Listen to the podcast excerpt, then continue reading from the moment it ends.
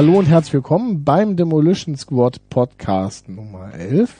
Regulär über Videospiele, wie immer mit dem lieben Star-Praktikanten. Yay. Und äh, mir, DS Nadine, aka, nee, ich bin ja DS, aka DS Nadine.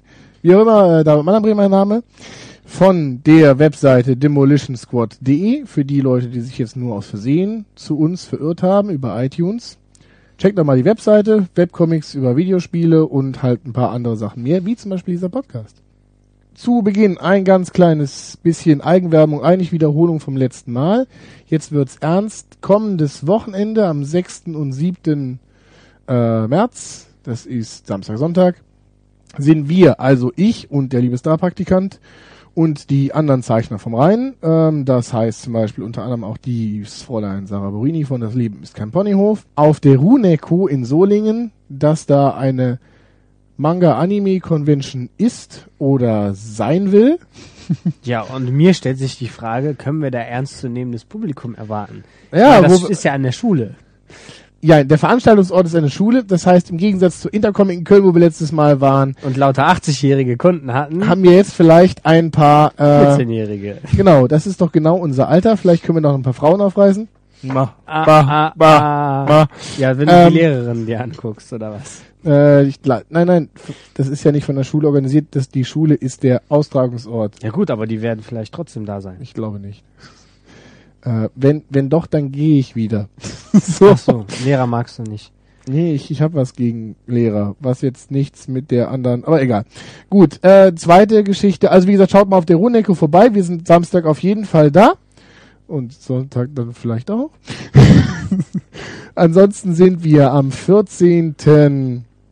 Ähm, 14. März, das ist die Woche da drauf, in Düsseldorf auf der Autogrammbörse und zeichnen uns die Finger wund fürs Kinderhospiz. Jo, da schaut doch bitte mal vorbei, ist auch für einen guten Zweck. Und dann kommen wir einfach direkt zu den News. So, dann kommen wir zu den News. Zu den News habe ich mir noch einen anderen Gast äh, dazu. Stell dich doch bitte einmal vor. Ja. Hallo, ich bin der Philipp Jordan, auch bekannt im Netz unter Toffmoff. Und der Philipp, der hat äh, unter anderem das Teddy-Design gemacht. Das hat man, äh, der ein oder andere von euch, von euch vielleicht gesehen in der Space-Putze, in der letzten Elektrospiele. Ansonsten sind die Sachen mittlerweile auch online. Und der Philipp hat auch eine Webseite. Das sind die teddysinspace.com war das, glaube ich, oder? Genau, Teddys mit IE in Space, alles zusammengeschrieben.com. Da könnt ihr euch mal seine Werke angucken. Mit ihm gehe ich jetzt erstmal die News durch. Und am Ende haben wir ein kleines Talk-Thema über, sag du es, Ähm, äh, Jump'n'Runs, Quo Vadis? Genau. So, zu den News. Punkt Nummer eins. Es gab ein bisschen Aufregung. Ähm, in Yakuza 3, was ja jetzt in, in den nächsten zwei Wochen bei uns rauskommt, endlich nach einem Jahr, mit einem Jahr Verspätung, werden mehrere Sachen rausgeschnitten. Deswegen schon ein Raunen durch die Fangemeinde geht. Unter anderem sind, ist das ein Quizspiel zur japanischen Geschichte. Ich kann mir jetzt gar nicht vorstellen, um das Ist, ist jetzt aber, muss man doch ganz ehrlich sagen, nicht äh, so wirklich äh, schlimm, weil wahrscheinlich äh, kein Schwein hier japanische Geschichte kennt. Oder wie Ich- siehst du das? Ich sehe das genauso. Also ich finde es sogar gut, dass sie es rausgeschnitten haben, weil beim ersten Teil haben sich ja alle darüber aufgeregt, dass er überhaupt synchronisiert worden ist. Bei Kotaku steht sogar ein Aufreger, wie schlecht die Synchro vom ersten Teil ist. Dabei stimmt es überhaupt nicht. Die ist unglaublich gut, komplett mit Starbesetzung und ähm, sie macht halt aber nur diesen japanischen Flair kaputt. Trotzdem glaube ich nicht, dass irgendwer sich genügend japanischer Geschichte auskennt, um, darum, um da ein Quiz drüber abzulegen, oder? Genau, sehe ich ähnlich. So, und wenn man das wieder anpassen würde über was hat Dieter Bohlen in äh, Deutschland so den Superstar gemacht, dann würden sich auch wieder alle aufregen. Also, dass das rausfliegt, äh, hat mein vollstes Verständnis, finde ich sogar gut. Äh, das, was aber trotzdem rausfliegt, ist, ähm, man kann in Yakuza normalerweise Nachtclubs besuchen mit äh, hübschen Damen, äh, Gesellschafterinnen. Und in, ab Yakuza 3 kann man die wohl auch managen. Das heißt, man kann seinen eigenen Gesellschafterinnen-Club aufmachen und das fehlt wohl auch. Das hast du nett gesagt. Also man ist Puff-Manager.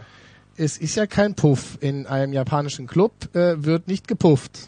Okay, da bist du wahrscheinlich besser informiert als Japan-Gänger. Ich war noch nie in Japan. Hast du mal nur aus Interesse, hast du Yakuza 3 zufällig auf Japanisch gespielt schon? Ähm, ich habe es an einem Spielkiosk angespielt, wo es neu war, äh, zwei, Anfang 2009. Also ich habe es mal in Japan in der Hand gehabt und durfte es mal kurz spielen, aber ja. Jetzt aber inwiefern einem da jetzt extrem viel vom Spiel Spaß abgeht, kannst du auch nicht sagen. Also wie, wie groß dieser Hostessen-Club-Teil denn ist. Ich habe ich ehrlich gesagt keine Ahnung von. Es ist natürlich eine gelungene Abwechslung, sagen wir mal so. Ich habe jetzt Yakuza 1, 2 und, und auch Kensan gespielt, also Kensan auf Japanisch. Und mhm. die Spiele unterscheiden sich ja nicht großartig voneinander, abgesehen vom Setting so ein bisschen und ein paar Moder Modernisierungen. Und von daher gesehen ist es natürlich schön, wenn man noch, ich weiß jetzt nicht, wie umfangreich dieser Teil halt war, aber wenn man noch eine Nebenaufgabe bekommt, die nicht nur ein Minispiel ist wie Golf spielen oder halt Baseballschläger, äh, Baseballs schlagen. Mhm. Hast du die alten Yakuza-Teile gespielt? Ich habe sie nicht gespielt und ich, ich wollte jetzt gerade zu einer Frage ansetzen, wenn man großer Shenmue-Fan war, wie weit ist Yakuza da entfernt und wie open world worldig ist es? Oder ähm, nimmt es einen bei der Hand? Ähm, wenn du Shenmue magst, spiel unbedingt mal Yakuza an. Es ist nicht so open-worldig, es ist halt relativ beschränkt, also jetzt nicht auf einen Straßenzug wie bei Shenmue, sondern halt auf eine, äh, sagen wir mal, Nachbarschaft, also schon Tokio bzw. Shinjuku Innenstadt, jetzt im ersten Shen, äh, im ersten Yakuza. Und ähm, ja, es ist halt mehr Baller. In, in Shenmue gab es ja auch eine, eine, eine veränderte Virtual Fighter Steuerung. Mhm, was und, mir sehr gut gefallen hatte. Genau. Und in Yakuza geht die aber noch flotter von der Hand. Es ist also eher ein Streets of Rage. Das steht auch beim, im grandiosen Maniac Forum. Es ist eher ein Streets of Rage in einer halbwegs Open World. Okay. Mir macht das unglaublich viel Fets. Auch wenn es technisch natürlich äh, jetzt als Japan-Only-Titel eigentlich ganz kleines bisschen hinterherhinkt. Aber okay. So. Okay. Ähm, auf jeden Fall schade, dass es, dass es nicht kommt und ich hoffe, es kaufen trotzdem noch genügend Leute, damit auch Yakuza 4 zu uns rüberschwappt. Ähm, apropos, genau, Yakuza 4 gibt's in Japan eine Demo, die kommt am 5. März. Wer sich einen Fake-Account macht, der äh, kann es also auch bei uns runterladen. Äh, da komme ich, springe ich direkt in den News ganz nach unten auf der Liste, die du auch hast, Philipp. Mhm. Die, ähm, die PS3 hatte ja äh, gestern, also jetzt im Aufnahmetag bei uns gestern, also am 1. März, einen Datumsfehler.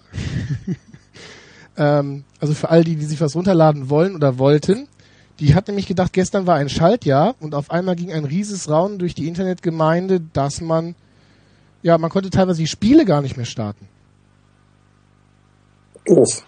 Also sowas wie Heavy Rain. Ich weiß, hast du gestern Heavy Rain gespielt, zufällig? Ich habe gestern Heavy Rain gespielt, aber meine PS3 ist zum Glück gar nicht am Internet momentan, weil ich den Provider gewechselt hatte und äh, vergessen habe, sie online zu schicken und in dem Fall Glück gehabt. Okay. Hast du eine Slim oder eine Fat? Weil das Problem betrifft doch nur die Fat PS3s.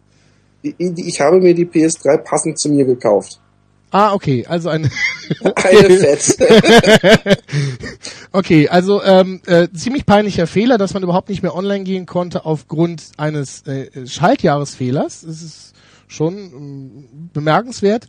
Und vor allen Dingen, dass einem die PS3 dann nicht mehr erlaubt, sobald sie diese Verbindung hatte, die Spiele online zu spielen, bedeutet ja auch, dass Sony irgendwie die Möglichkeit hat, einem selbst das Booten von Spielen zu verbieten. Sagen wir mal, du bist tatsächlich ein Raubkopierer. Ähm, auf PS3 ist es noch gar nicht möglich, Raub zu kopieren, aber sagen wir mal, in ferner Zukunft würde es genügend Blu-ray-Brenner geben, die das irgendwann mal können. Da gehe ich einfach mal von aus. Ja. Dann könnte dir theoretisch ähm, Sony per äh, Online-Update deine Konsole zerschießen und sagen, okay, du wurdest die Spiele nicht mehr. Ja, hat ja, ähm, ja gut, nicht ganz so krass, aber äh, Microsoft schon vorgemacht.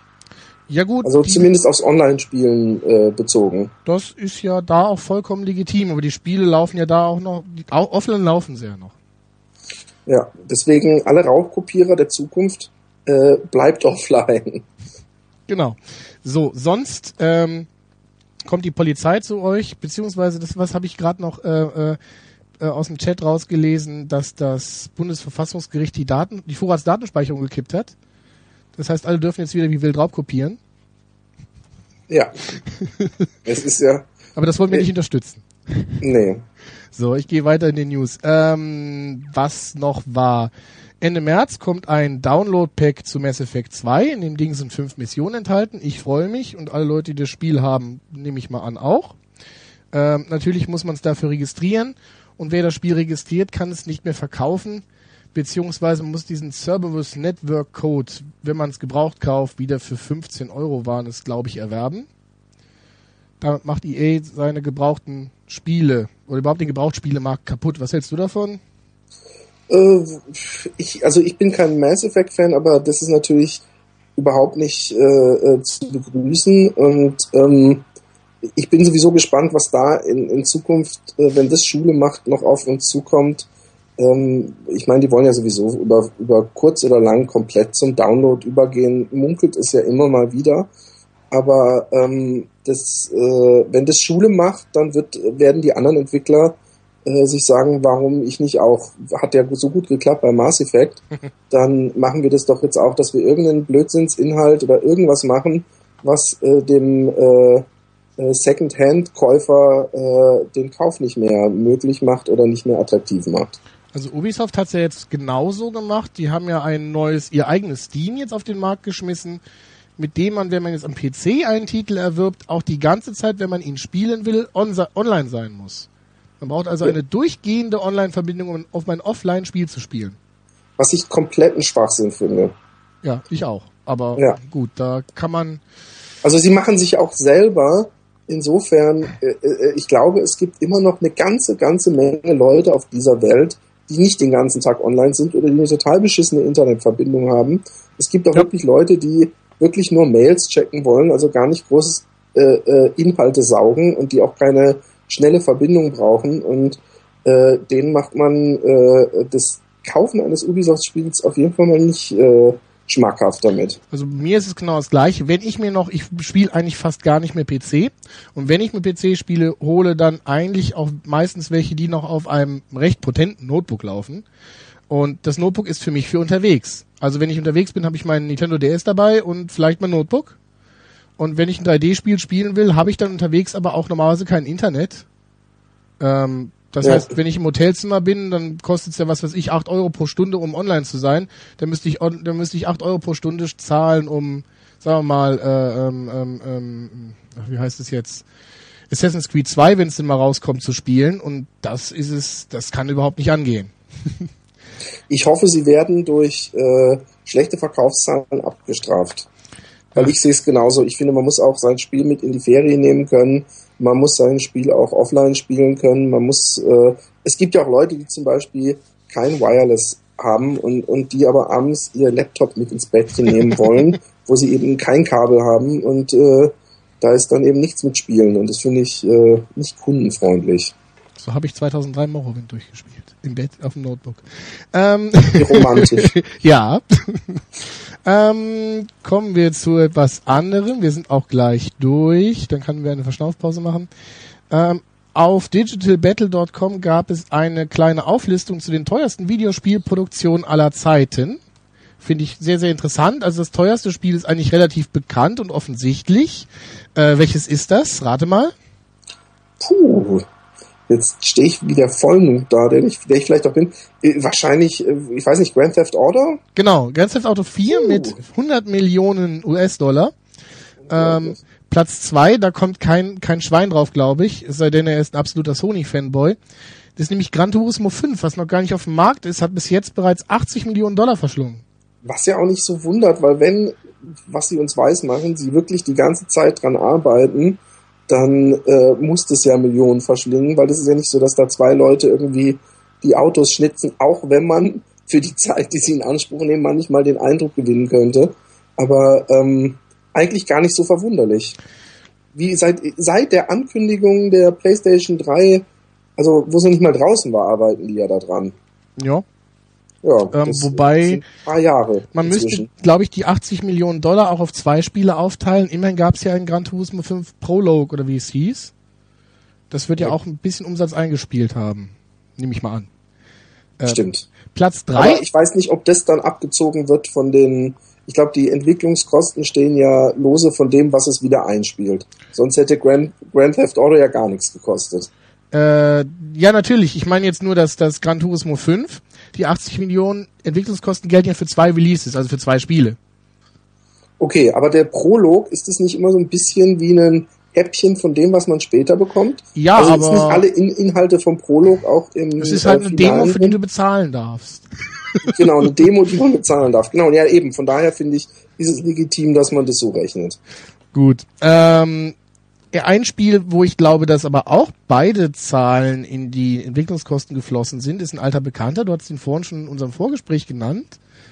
Shenmue Genau, Platz 3 ist Shenmue mit 70 Millionen US-Dollar. war damals sogar im Guinness Buch der Rekorde drin. Ähm, wo, wobei ich mir jetzt nicht sicher bin, ähm, äh, irgendwo hieß es, die Zahlen sind doch gar nicht wirklich fest oder waren nie bekannt und ich habe woanders mal gesehen 45 Millionen. Kann ich das sein? 60, by the way. Okay, weil ich glaube nämlich tatsächlich, dass, dass die 70 Millionen für Teil 1 und 2 zusammen gelten. Ja, ich meine, es war ja auch als ein großes Projekt mal geplant und ist halt leider nach dem zweiten Teil zur Trauer vieler, vieler, vieler, vieler Sega-Fanboys äh, nicht mehr gekommen. Von daher, vielleicht waren die 70 Millionen ja auch veranschlagt für alle, ich weiß nicht, wie viele Teile sollten es werden? Sechs? Äh, Fünf? ich Vier? weiß nicht mehr, es waren mehrere Kapitel, aber ich glaube, sie wollten es jetzt nach drei Teilen dann noch beenden eigentlich. Aber ja, keine Ahnung, ich weiß es nicht.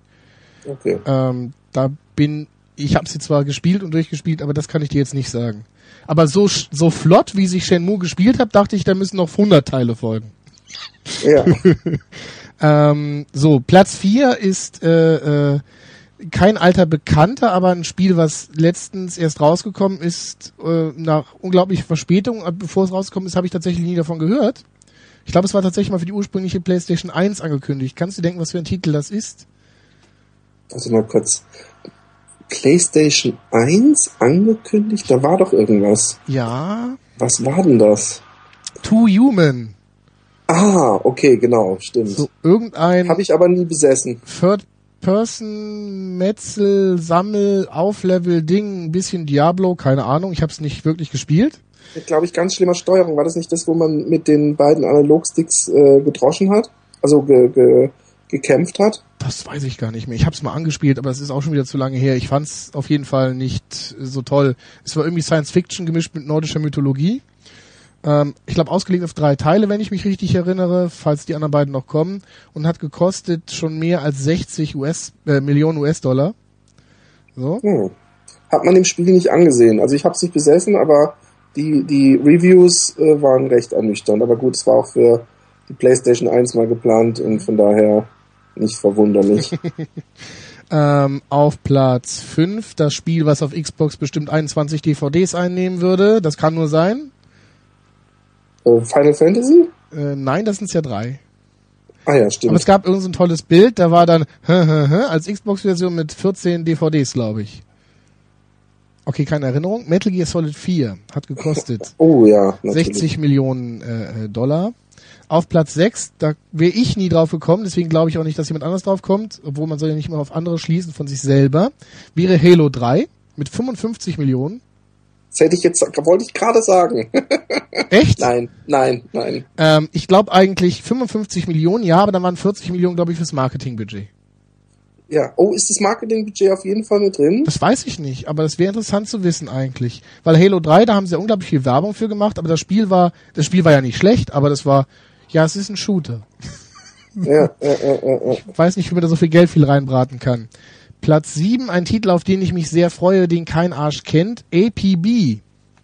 Sagt mir auch nichts. All Points Bullet In. Das ist von den Original Grand Theft Auto Machern. Mhm. Und die machen eine Art Grand Theft Auto online mit 100 Leuten. Also so ein Mini-MMO. Also, also nicht so mini wie Fantasy Star Online, aber halt auch nicht riesengroß. Und man hat halt wie in Grand Theft Auto seine Stadt. Es gibt Cops und es gibt Verbrecher. Und man jagt durch diese Stadt und es gibt sehr viele Individualisierungsmöglichkeiten. Unreal Engine 3 sieht sehr, sehr, sehr fein aus, meiner Meinung nach. Ich habe es auf der letzten äh, Gamescom, hieße glaube ich jetzt in Köln, die Games Convention. Ansonsten nenne ich es einfach Games Cologne. Mhm, Gamescom hieße, glaube ich, ja. Ja, äh, auf der Gamescom habe ich es gesehen und äh, auch T-Shirt bekommen, Freude, Freude. Und ähm, ja, seitdem bin ich äh, verloren an diesem Titel. Wen das Spiel interessiert, äh, ich habe den, den, den Spiel-Footage von der Gamescom, der steht auch in unserem YouTube-Channel online. Ähm, Platz 8, das Spiel kenne ich überhaupt nicht. L.A. Noir. L.A. Noir, doch, doch, doch. Das ist das Spiel von den Grand Theft Auto machen, was auch erst rauskommen muss. Ah, okay. Oh mein Gott, so viel Grand Theft Auto. Okay, das ja, es ist, es ist, äh, ich habe da letztens wieder neue Bilder irgendwo gesehen und es ist ein bisschen so ein, ich weiß nicht, 30er Jahre, äh, also so Humphrey Bogart Zeiten äh, mäßige mit, äh, wo, wo die Männer noch Hüte trugen und Trenchcoats. Du Ähm, trägst auch einen Hut. Ich trage auch einen Hut. ich trage nicht immer einen Hut, aber öfter mal. Eine Melone. Aber ähm, äh, äh, wird, wird, äh, ich glaube, dass das so ein so ein bisschen sowas wie äh, The Godfather meets äh, Grand Theft Auto wird. Hoffentlich kommt es nicht zur Zeit als Mafia 2 raus, auf das ich mich freue. Gut. Ähm, Platz, also 50 Millionen für Illinois. Platz 9 ist äh, ein Final Fantasy, aber nicht Final Fantasy 13. Das, das wundert mich. Was ist es denn dann? Teil Äh, 10. 12. Teil 12. Teil 12. Hätte ich bin kein Final Fantasy Zocker, aber ich dachte auch 13 hätte am meisten Geld verschlungen, aber Allein schon wegen den Rennersequenzen, nicht wahr? also Final Fantasy 12, 48 Millionen und auf Platz 10 kommt ein PS3-exklusiver Shooter. Killzone. Genau, Killzone 2 mit 45 Millionen. Na gut, also auf ein paar Sachen wäre ich da überhaupt nicht gekommen, wie Halo 3 zum Beispiel. Killzone auch nicht unbedingt. Ähm, Es ist ja auch noch ein holländisches Spiel. wo haben Nein, die Holländer das hier Geld so, her? so, so Budgets freikriegt, aber die werden sich bestimmt auch den einen oder anderen Dollar bei Sony geliehen haben. Jupp, denke mal, dass Sony da gut rein investiert hat. Es gab noch im Spiegel Online war ein Interview mit David Cage, dass Heavy Rain keinen Spaß machen soll. Da gehe ich nachher noch mit unserem Star-Praktikanten drauf ein. Aber was sagst du denn dazu, wenn ich dich jetzt gerade hierzu in der Leitung habe? Also, äh, ich habe ja im Vorgespräch schon mal angekündigt, dass mir bis jetzt Heavy Rain großen Spaß macht. Zu dem Kommentar jetzt selber mal. Ich, ich wage, äh, ich, ich, ich, ich stelle die kühle Behauptung auf, dass der Spiegel einfach nicht gut übersetzt hat. Ich glaube, dass, dass er wahrscheinlich meinte, dass Heavy Rain kein Fun-Game ist. Ja, das, das und, ist und, und auch. damit meinte er, glaube ich, die Stimmung und ich meine auch ein Saw-Spiel oder äh, was weiß ich für indizierte äh, äh, Metal-Spiele oder so sollen Spaß bringen, aber sind ja trotzdem kein Fun-Game und ich, ich glaube, dass er sich auf die Stimmung äh, bezieht in dem Spiel. Ist jetzt meine Unterstellung. Jo, ich, also man kann es an sich zwischen den Zeilen auch rauslesen, dass er das eigentlich meint. Ähm, so macht es natürlich eine viel bessere Überschrift. Logisch. Ähm, ja, damit bin ich mit dem Video. Ah nee, eine Sache, die habe ich ja fast vergessen. Vorhin aufgetaucht. Haha, würde ich fast vergessen. Letztes Mal auch schon angesprochen, dass jetzt bald die Games Developer Conference stattfindet. Ähm, Valve hat Patches rausgebracht, unter anderem für Portal, das Spiel. Und dort sind jetzt Radios aufgetaucht, die irgendwelchen Mist funken. Ähm, und wenn man da was Spezielles eingibt und irgendwelchen Tatütata macht, das müsst ihr euch mal selber raussuchen, was das genau ist, ähm, kommt da eine Nachricht bei raus. Nämlich, ähm, beziehungsweise diese GLaDOS-Version, die da rumfunkt, genau ist von äh, 3.11. Und man kann das ja umdrehen, das wäre ist also amerikanisches Datumsformat, also der 11. März. Und wir hatten vor zwei Wochen bereits eine News, dass ähm, oder andersrum, am 11. März ist ja auch gleichzeitig die Games Developer Conference und es gab eine News vom amerikanischen OXM, dass ein lang ersehnter Shooter in der nächsten Ausgabe vorgestellt wird, die auch am 11. oder 12. März äh, erscheint. Und letztes Mal habe ich noch behauptet, dass es ja wahrscheinlich Epic sein wird, die Zahnrad des Getriebes 3 äh, äh, vorstellen werden. Ich werde den Titel jetzt hier nicht sagen. ähm, weil einfach, weil sie einfach immer ihre Spiele auf der Games Developer Conference vorgestellt haben. Aber diese Info jetzt in äh, Portal lässt ja vermuten, dass eventuell sogar ein neues Portal oder Half-Life 3 erscheint. Zweitens wäre mir noch lieber. Half-Life 3 magst du lieber als Portal? Ja, ich fand Portal, also ich, ich finde Portal genial, aber es hat mich nicht so gefesselt wie, wie Half-Life. Ich muss sagen, dass dazu, ich bin kein PC-Zocker, ich habe Half-Life echt nachgeholt ähm, auf der 360 Mhm. und ich fand die Stimmung und äh, diese, diese Gun, wo man die Sachen eben so, diese, wie nennt man die nochmal? wo man Gravity eben Gun. Sachen anziehen kann und wegschießen kann und so. Und die ganze Physik-Engine fand ich super. Und äh, Portal habe ich immer mal ab und zu zwischendurch gezockt, und habe teilweise, also nicht Motion Sickness, aber mir wird's teilweise fast so abgefahren. Aber ich, ich, ich äh, kann jeden verstehen, der das Spiel genial, in, in den Himmel lobt, Also- genial also- findet und äh, da muss eigentlich auch ein, ein Nachfolger kommen und bitte dann nicht als downloadable Content und am besten in einer eigenen Verpackung. Also Also, ich- nicht bei irgendeinem Half-Life mit draufgeklatscht, obwohl natürlich Half-Life 3 und Portal 2 als äh, lila Box oder sowas dürfen sie gerne machen. Bin ich der Letzte, äh, der da irgendwas einwerfen würde. So, jetzt. Wolltest du nicht noch zu was zur Ach Nintendo-Pressekonferenz? so, stimmt, die habe ich gerade glatt übergangen. Ich bin jetzt gerade beschäftigt, wie kann ich die Na Benachrichtigungsgeräusche bei Skype ausmachen, die jetzt gerade im Ach, Hintergrund die auftauchen. kommen von dir. Ja, das, ich weiß nicht, wie ich den Mist ausschalte. Ich gehe einfach in dieses Chatfenster rein, dann, dann stört mich das nicht mehr.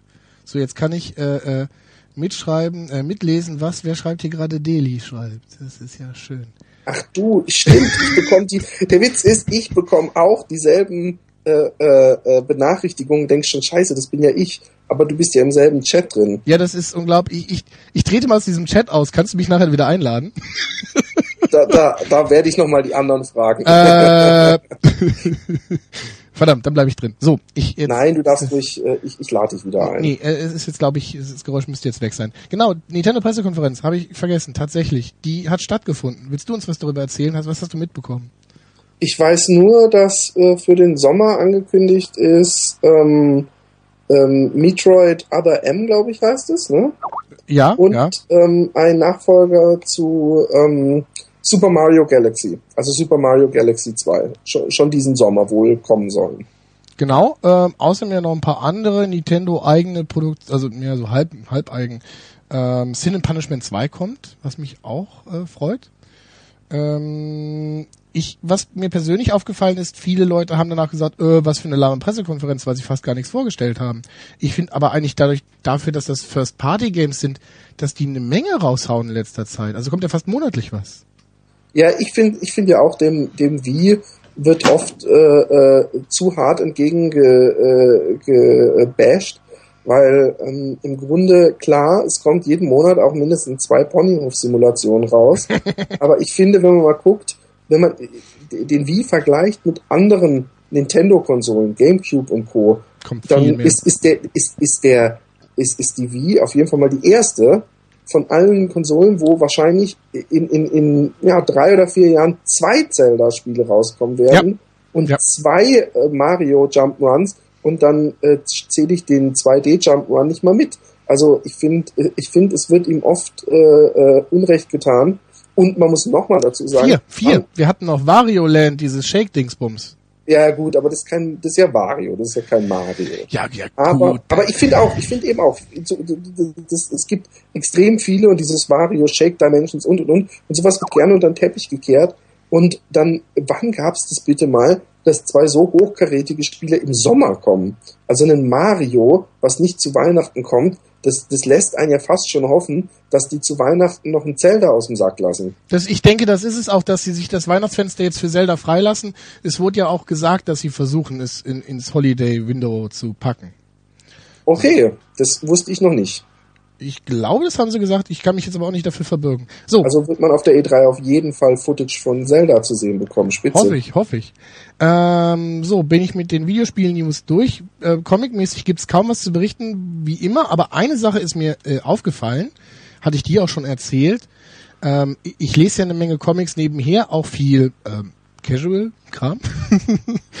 es gibt zum Beispiel, ähm, ähm, wem das nicht, Witch, das magische Mädchen-Magazin. Ja, Okay. ja, das ich Ein im Outing. Das ist ein Outing, das habe ich im Abo. Ähm, eigentlich nur, weil mir die original italienischen Zeichner damals sehr, sehr gut gefallen haben. Das, die sind lange, lange nicht mehr dabei. Und das Ganze ist eigentlich ein, ein sehr, sehr mutiger Versuch von Disney, wieder mit Comics, äh, wöchentlich bzw. monatlichen Comics auf dem Markt Fuß zu fassen. Und das ist eigentlich eine italienische Disney-Adaption von Sailor Moon.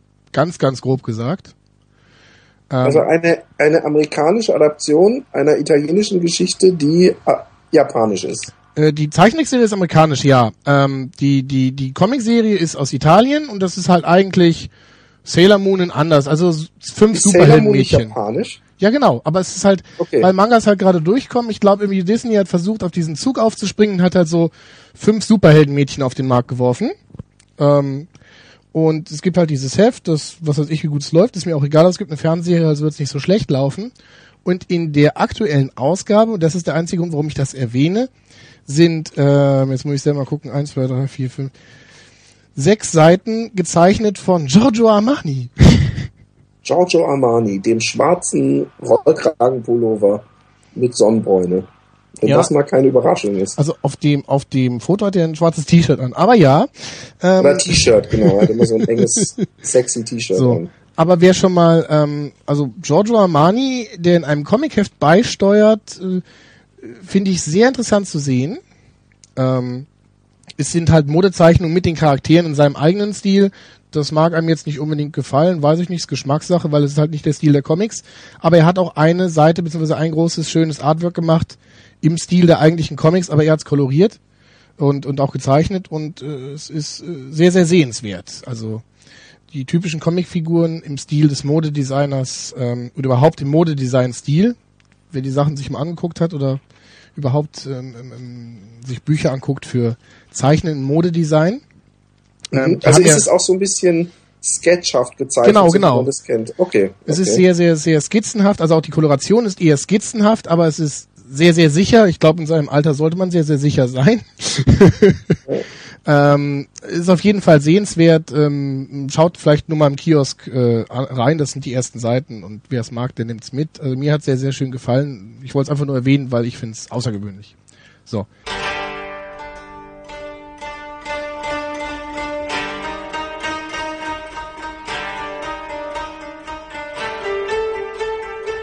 Äh, ja, das war's erstmal mit den News und dann gehen wir.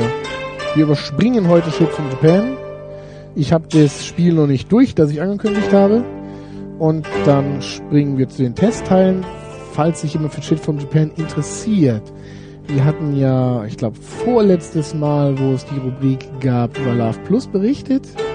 Ich bin, also diesen Dating-Spiel, wo man ja in Echtzeit mit seiner Freundin nachher zusammen ist.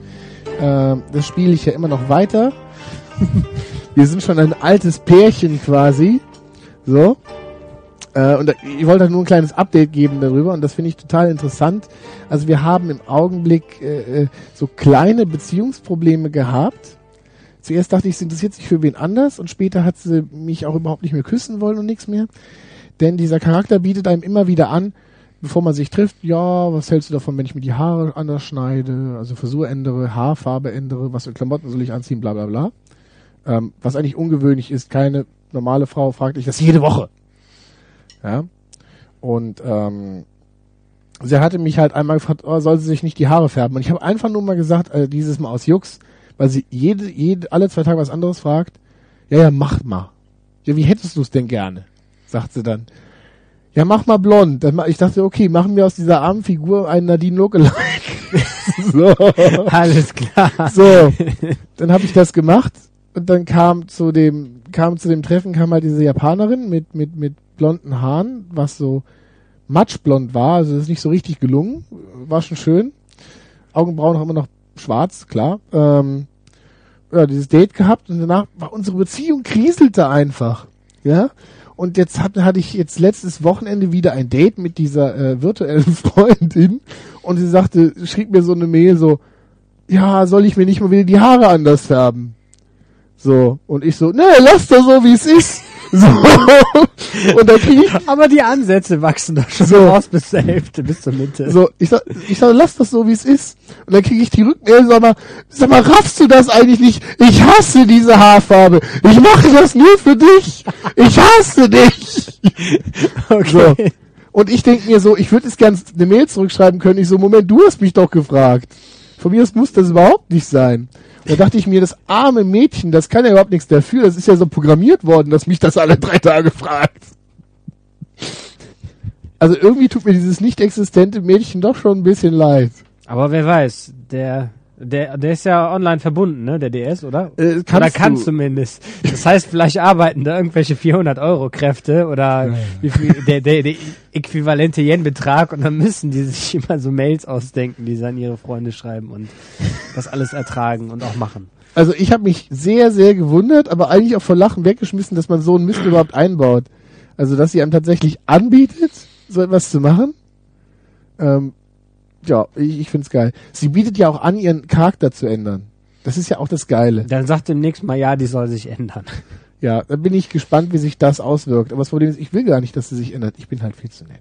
So, so. jetzt aber zu den Dann Spielen. leih sie mir mal aus. Nein, Doch, mach. Spiele, bis dann. So, am 19. Februar rausgekommen ist für Nintendo DS Ace Attorney Investigations Miles Edgeworth. Ähm, das Ganze ist der fünfte Teil einer Serie, ist ein bisschen unglücklich aufgebaut vom Titel her, ähm, dass früher immer der in der englischen Version der äh, Charaktername, also der Hauptcharaktername im Spiel vorkam. Das heißt, die ersten drei Teile hießen Phoenix Wright, Ace Attorney. Der nächste dann Apollo Justice, Ace Attorney. Und dieser jetzt halt ähm, Ace Attorney Investigations Miles Edgeworth. Ähm, wobei Miles Edgeworth, für die Leute, die es nicht gespielt haben, der einer der Gegenspieler aus den ersten Teilen ist und seines Zeichens diesmal kein äh, ähm, Staranwalt, was Ace Attorney heißt, sondern ein Staatsanwalt. Wohl. Staranwalt? Staatsanwalt? Das ist nur auf Deutsch so. Das, das hat Prosecutor. Egal. Das, es hat aber gewisse Ähnlichkeit, finde ich. Egal. Ähm, Spiel, die alten Teile, wer es nicht weiß. Das Ganze ist eine Art Detektivspiel. Es geschieht ein Mord und man muss diesen Mord aufklären, indem man die Orte abläuft und mit dem Stylus Pen die äh, Hintergründe absucht und nach Hinweisen sucht. Diese Hinweise werden im Inventar gesammelt. Man kann sie äh, hin und her drehen, sich angucken, äh, Fingerabdrücke etc. nehmen lassen, beziehungsweise so Daten werden einem zugeliefert. Man unterhält sich mit Leuten und am Ende des Tages muss man seinen Klienten vor Gericht vertreten und dann den Freispruch erwirken. Hat man denn bei dem Spiel nur einen Fall oder werden mehrere Fälle untersucht? Ähm, normalerweise vier oder fünf Fälle pro Spiel. Das sind alles Morde. Das sind alles Morde eigentlich. Also es gibt irgendwie keine Copyright-Verletzungen oder keine Ahnung, äh, Lärmbelästigungen vom Nachbarn oder sowas. Ja, das wäre auch nicht. langweilig. Ja, wieso? Äh, hast du schon mal eine Columbo-Folge gesehen, wo er einen Hund sucht? Wäre interessant auf jeden Fall. Ja. Gut, und ähm, Nee, ich frage halt nur, weil es ja in Japan auch ähm, Bergsteiger-Simulationen und äh, Busfahrer-Simulationen und sowas gibt.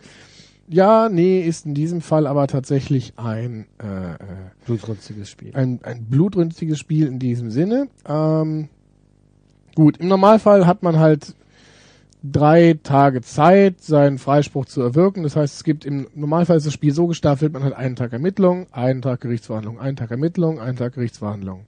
Oh mein Gott, ist das japanische System etwa effizient? Nein, ist es nicht, aber das Spiel ist halt so gestaffelt. Achso, okay. So, ähm, es ist wahrscheinlich, ich glaube sogar, es ist jedes Mal derselbe Tag. Das heißt, an einem Tag ist immer die Ermittlung und Gerichtsverhandlung und Ermittlung und Gerichtsverhandlung und so weiter. Ähm, Kann man ja direkt ein Drive-In-Gericht machen.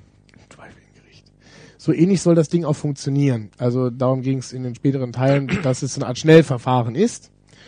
Ähm, gut, dieses Mal ist man aber der Staatsanwalt und der Staatsanwalt hat ja in dem Sinne, er muss ja eigentlich das Strafmaß hochhalten. Im normalen Gericht Muss er es hochhalten oder muss es angemessen halten? ähm, er, er setzt es höher an, der Anwalt setzt es, setzt es niedriger an. Bei uns ist es hier im Endeffekt so, dass der Richter entscheidet, was kommt durch. Ähm, ist doch egal, hier gibt's kein Strafmaß, hier gibt's nur schuldig oder unschuldig. Okay. Gut. Dieses Mal ist man der Staatsanwalt und da ist ziemlich beknackt, wer die, den jetzt vor Gericht ziehen zu lassen, weil man dann ja alle seine Klienten einbuchtet.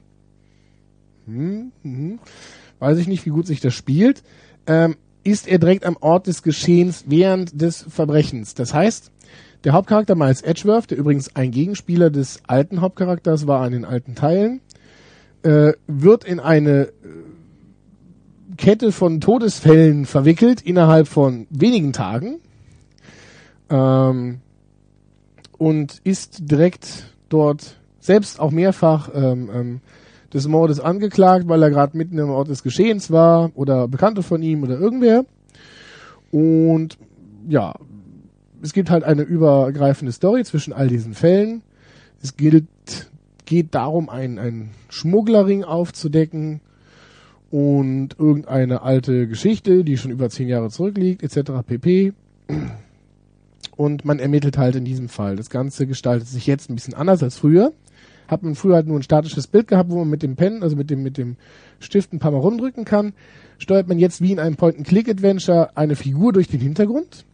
Das heißt, man läuft läuft nach links und rechts zu den Figuren tatsächlich hin und drückt drauf, wo man etwas untersuchen will.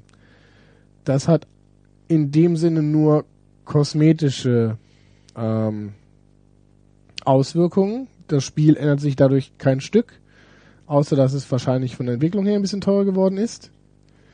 Ähm, apropos, diese Entwicklungskosten kann man natürlich ausgleichen durch eine schlechte Lokalisierung.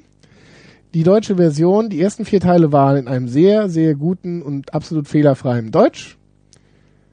Teil 5 nicht. Okay. Teil 5 ist komplett in Englisch. Wobei es natürlich, wie gesagt, auch denke ich, schwierig ist, für einen neuen Titel wieder Fuß zu fassen. Weil, wie gesagt, der Titel hat zwar noch das Ace Attorney im Namen, man erkennt aber nicht wirklich, dass die Spiele nicht unbedingt zwingend, dass die Spiele zusammengehören. Ja gut, das kann man ja mit dem Werbespot dann. Äh, Ja, wenn die nicht mal das Geld haben, ein, ein Text, was kein, ein Spiel, was keine Sprachausgabe hat, einzudeutschen, zumindest die Texte zu übersetzen, dann denke ich nicht, dass sie Geld haben für einen Werbespot. Ich weiß es nicht. Egal. Auf jeden Fall, Spiel ist wie gehabt, man, man sammelt Hinweise ähm, und zieht im Endeffekt damit vor Gericht. Äh, Quatsch, Gericht gibt's nicht mehr, Entschuldigung. Ähm, Spielablauf ist trotzdem der gleiche. Man hat ein, ein, eine Untersuchungsphase, untersucht einen Raum nach Hinweisen. Dann gibt es eine neue Funktion, nämlich man, man benutzt seinen Kopf. Ähm, es gibt jetzt eine Logikfunktion, das heißt, irgendwelche Ungereimtheit, Ungereimtheiten erscheinen quasi als eine Art äh, äh, äh, Wortfetzen oder so eine Art Puzzleteil im Gedächtnis, sagen wir mal, und man kann die verbinden. Das heißt, warum steht das Fenster offen? Also das Fenster steht offen und es ist kalt. So, dann verbinde ich die beiden Teile und dann sagt er, ah, es ist kalt, weil das Fenster offen steht. oh, Ja, wow. ähm, also das ist so ungefähr auf dem Niveau geht das Ganze ab. Am Anfang, gerade in dem ersten Fall, ist das meiner Meinung nach sehr, sehr ungewohnt und ziemlich uneingänglich. Später, ich habe es jetzt auch komplett durch, ist es eigentlich äh, äh, relativ übersichtlich. Insgesamt ist das das einzige neue Feature. Alles andere, was es in den alten Teilen gab, dass man die Leute mit Profilen konfrontieren konnte, dass man erst ihr Herz öff öffnen muss, indem man sie mit Sachen konfrontiert, etc. pp. Äh, eine Art sechster Sinn, Luminol, irgendwas einsprühen, irgendwas rausfinden, das ist alles weggefallen. Ähm, stattdessen gibt es ein neues Tool, mit dem man jetzt Tatorte wiederherstellen kann, wie sie vor der Tat waren. Also so eine Art elektronisches Tool. Das zeigt an, dieses Ding war dann noch heil und das stand dort und das stand hier und das wird abgedatet, je nachdem, welche Informationen man hat. Das ist äh, nett, aber irgendwie auch vollkommen überflüssig. Also man braucht es im Spiel natürlich, um zu ermitteln. Allerdings hätte man früher dafür einfach ein, sich ein Bildchen gemalt, an dem man hantiert hätte und wäre nicht durch die Szenerie gelaufen. Auch egal. Also leider machen wir keinen Videopodcast, also man hätte dein skeptisches Gesicht eigentlich jetzt einblenden können und dann müsste man gar nichts mehr dazu sagen. Ich weiß nicht, ob jemand unsere Gesichter sehen will. Ähm, gut. Wie gesagt, der, der Ablauf ist trotzdem gleich. Das heißt, man ermittelt und sobald man diesen normalerweise einen Bildschirm äh, alle Hinweise gefunden hat, was meiner Meinung nach wesentlich einfacher geworden ist als früher, hat man diese Gerichtsverhandlung. Die Gerichtsverhandlung gibt es aber nicht mehr. Man hat aber trotzdem immer jemanden, der eine, eine Zeugenaussage ablegt oder ein Statement. Das heißt, wenn jemand festgenommen wurde, kommt der zuständige Inspektor, Agent oder irgendwas und formuliert seine Theorie. Diese Theorie nehmt ihr auseinander, indem ihr nachdrückt, indem ihr Beweise, die etwas Gegenteiliges vermuten lassen, vorlegt und ihn in die Enge treiben. Also im Grunde genommen ist es genau dasselbe Spiel wie vorher, nur spielt halt nicht vor Gericht. Ähm, ja. Spiel ist meiner Meinung nach einfacher geworden. Die Story ist meiner Meinung nach bis auf den letzten Fall wesentlich durchschaubarer und vorhersehbarer, vorhersagbarer, ähm, wo ich bei den alten Teilen immer sehr überrascht war und das Ganze verschlungen habe wie ein Krimi. Es hat auch eine, eine sehr lange Spielzeit. Ich würde tatsächlich sagen 20 Stunden, 30 Stunden, ich weiß es jetzt nicht. Ähm, ich habe es halt nicht gemessen, aber ich habe sehr viele Akkuladungen auf meinem DS verbraucht. Ähm, also stimmt, vier oder so. Vier, fünf. Und ähm, ja, ja, ja. Ist immer noch empfehlenswert für die Leute, die die alten Teile kennen. Wenn jemand jetzt eventuell Lust bekommen hat, ein, ein, ein Krimi-Adventure zu spielen, der holt sich aber Ace Attorney 1, also äh, Phoenix Wright Ace Attorney. Die Grafik ist ein bisschen schlechter, aber das Ding kostet im Nice Price 20 Euro. Okay, das Teil 5 kostet jetzt im Augenblick bei Amazon auch nur 25 Euro. Zu günstig?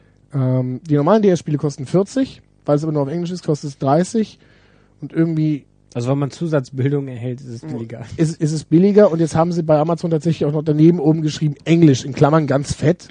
Weil ich habe mich da auch beschwert, weil es zuerst, in dem Moment, wo ich es vorbestellt habe, nirgendwo stand. Mittlerweile stand, dann stand es in klein und dann stand es oben in der Überschrift schon drin. Und deswegen haben sie es wahrscheinlich nachträglich mal 5 Euro runtergesetzt. Also man kommt für unter 25 Euro bei Amazon. Ähm, ich würde trotzdem eigentlich eher zu den alten Teilen greifen, die sind wesentlich besser. Wer die schon hat, kann auch hier zugreifen. Gutes Niveau, nette Story, aber eher leidliche Fortsetzung. Und ich hoffe wieder auf ein, ein Zusammentreffen mit dem alten Staranwalt. So, nicht ganz so optimal, dass wir mittwochs immer auf Sendung gehen, weil wenn wir mal ein Xbox Live-Spiel oder ähnliches behandeln, ist es gerade genau eine Woche alt, weil die auch mittwochs rauskommen. Aber nichtsdestotrotz, letzte Woche sind zwei Xbox Live-Spiele rausgekommen und um ein bisschen Filmmaterial zu haben, haben wir uns die mal angeschaut, beziehungsweise ich habe den Star-Praktikanten dazu verdonnert.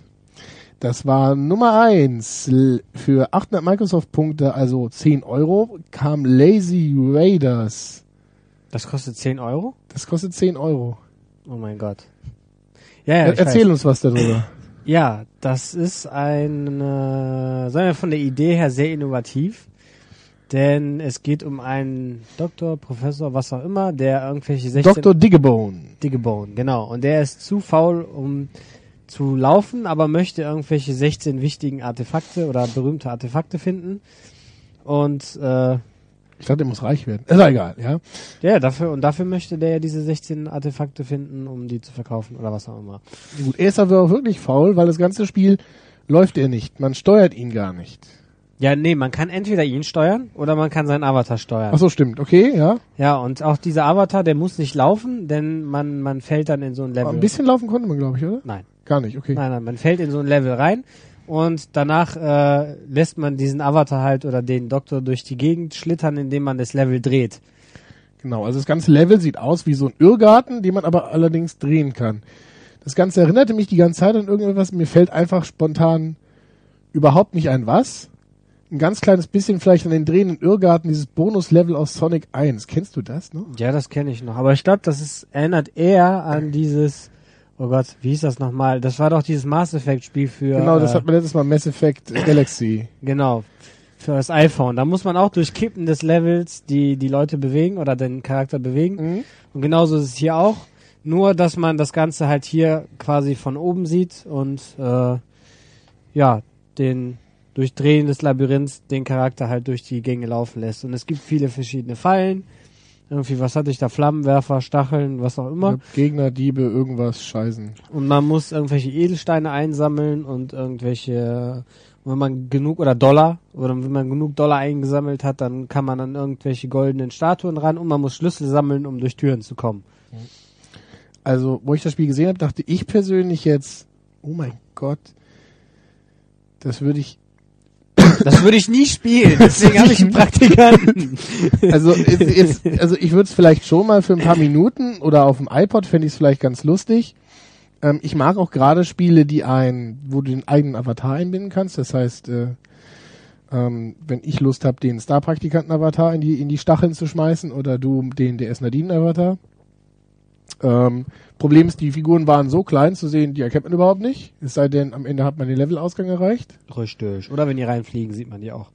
Okay. Und äh, ja, das Spiel selbst, gut, es ist ein Arcade-Spiel. Ich finde 10 Euro. Ist es nicht wert. Das, das könnte schon fast ein Indie-Spiel sein. Es ist natürlich ein bisschen professioneller aufgemacht von, von, von dem, von dem, von der, von der UI, also von, von der Systemoberfläche da, aber Also ich denke mal, das wird noch billiger, wenn es sich schlecht verkauft und dann kann man es vielleicht irgendwann für 79 Cent kaufen. Die wäre es vielleicht gerade noch wert. ich glaube 400 Punkte, also 5 Euro ist das Minimum für Xbox Live-Spiele. Könnte ich mir gut vorstellen, dass es sehr bald kommt, ja. Ähm, falls danach dann überhaupt noch irgendein Hahn kräht. Ähm, auf jeden Fall äh, kann man mal reingucken. Das Schöne ist, es gibt ja von den Sachen noch immer eine Demo zu saugen, aber ähm, man kann es auch eigentlich lassen. Ja. So, noch ein Xbox Live Arcade Spiel von letzter Woche Mittwoch ist Fred Nice. Und das Geile an Fred Nice ist, man kann es tatsächlich mit einer Gitarre spielen. Also jetzt nicht mit einer echten, sondern mit einer äh, echt stylischen Plastikgitarre äh, von Guitar Hero oder äh, Rockband. Es ist aber kein Musikspiel in dem Sinne. Nee, eigentlich ist es eher ein Jump'n'Run. ja, man kann mit zwei der Tasten, der, der fünf Tasten am, am Griffbrett kann man halt laufen, nach links und rechts und springen tut man, indem man die Gitarre neigt. Wa- Was ich ziemlich geil finde, also ich habe zwei Gitarren hier, einmal die Rockband-Gitarre, die bei jedem Mist eigentlich davon ausgeht, dass du sie hochziehst und ähm, die alte Guitar Hero 2 Gitarre, die funktioniert noch. Das heißt, wenn man es mit der Gitarre spielt, man kann es auch mit dem Joypad spielen, sollte man eine sehr, sehr präzise Gitarre haben. Wie viel Sinn macht das, ein, ein, ein äh, äh, Jump'n'Run mit einer Gitarre zu steuern? Ich glaube, das, das soll zum, zum Spielgefühl beitragen und nicht zweckdienlich sein. Äh, Ja, denn die Gegner in diesem Spiel, die bekämpft man nicht, indem man auf sie draufspringt, sondern, also die Gegner, die ich bis jetzt im Demo gesehen habe, die bestanden meistens aus irgendwelchen Kugeln mit äh, schwarzen Kugeln mit einer verschiedenen Anzahl an Augen oder Mündern oder Pflastern im Gesicht oder Antennen auf dem Kopf. Und für, für jedes Merkmal im Gesicht dieses Aliens gibt's quasi eine Taste auf dem Griffbrett. Und wenn, wenn man einen Gegner bekämpfen will, muss man halt äh, in die Luft springen, dann mit dem, mit dem, also Pick anschlagen quasi, rumschredden und dabei die Tasten drücken und man muss halt das Monster nachbauen. Und wenn man das dann richtig gemacht hat, also die richtige Anzahl von Augen, Mündern und Pflastern und Antennen getroffen hat, dann explodiert dieses Monster und ist tot. ich habe kein Wort verstanden, aber es hört sich sehr interessant an. Wie war das jetzt zu kompliziert, zu schnell oder was? Äh, äh, nein, ich habe nur gerade nicht zugehört. Achso, Ähm, das ist gut. die, die, die, die, wie steuert sich das? Ist das, ist das vernünftig? Nein, das mit dem Springen ist eine absolute Katastrophe. Denn äh, durch Gitarre neigen, springen, erstens funktioniert das nur jedes zweite Mal oder halt, wenn man es nicht will. Und zweitens, es ist kacke. Und das, das Spiel ist auch noch so Augenkrebs äh, hervorrufend hässlich. Das, das fand ich jetzt gar nicht. Es ist halt so ein Flash-Cartoon-mäßig, also von dem flächigen Stil ein bisschen wie äh, äh, Lucidity. Erbrochenes. Wie Lucidity. Ähm, Nein, Lucidity ist schön gemacht. Es ist zwar ein bisschen leer, aber schön. Aber dieses Spiel ist einfach hässlich. Ja gut, und ähm, man kann dem Spiel irgendwie seine eigene Musik darauf machen, oder? Schießt du, also wenn du, du, du sammelst Noten ein, mit denen kannst du dann spielen und du machst doch in dem Moment, wenn du die Gegner angreifst, auch Musik, oder nicht? Oder wie ist das? Ja, ja, da kommen so ein paar Töne, aber wirklich Musik ist das, glaube ich, nicht.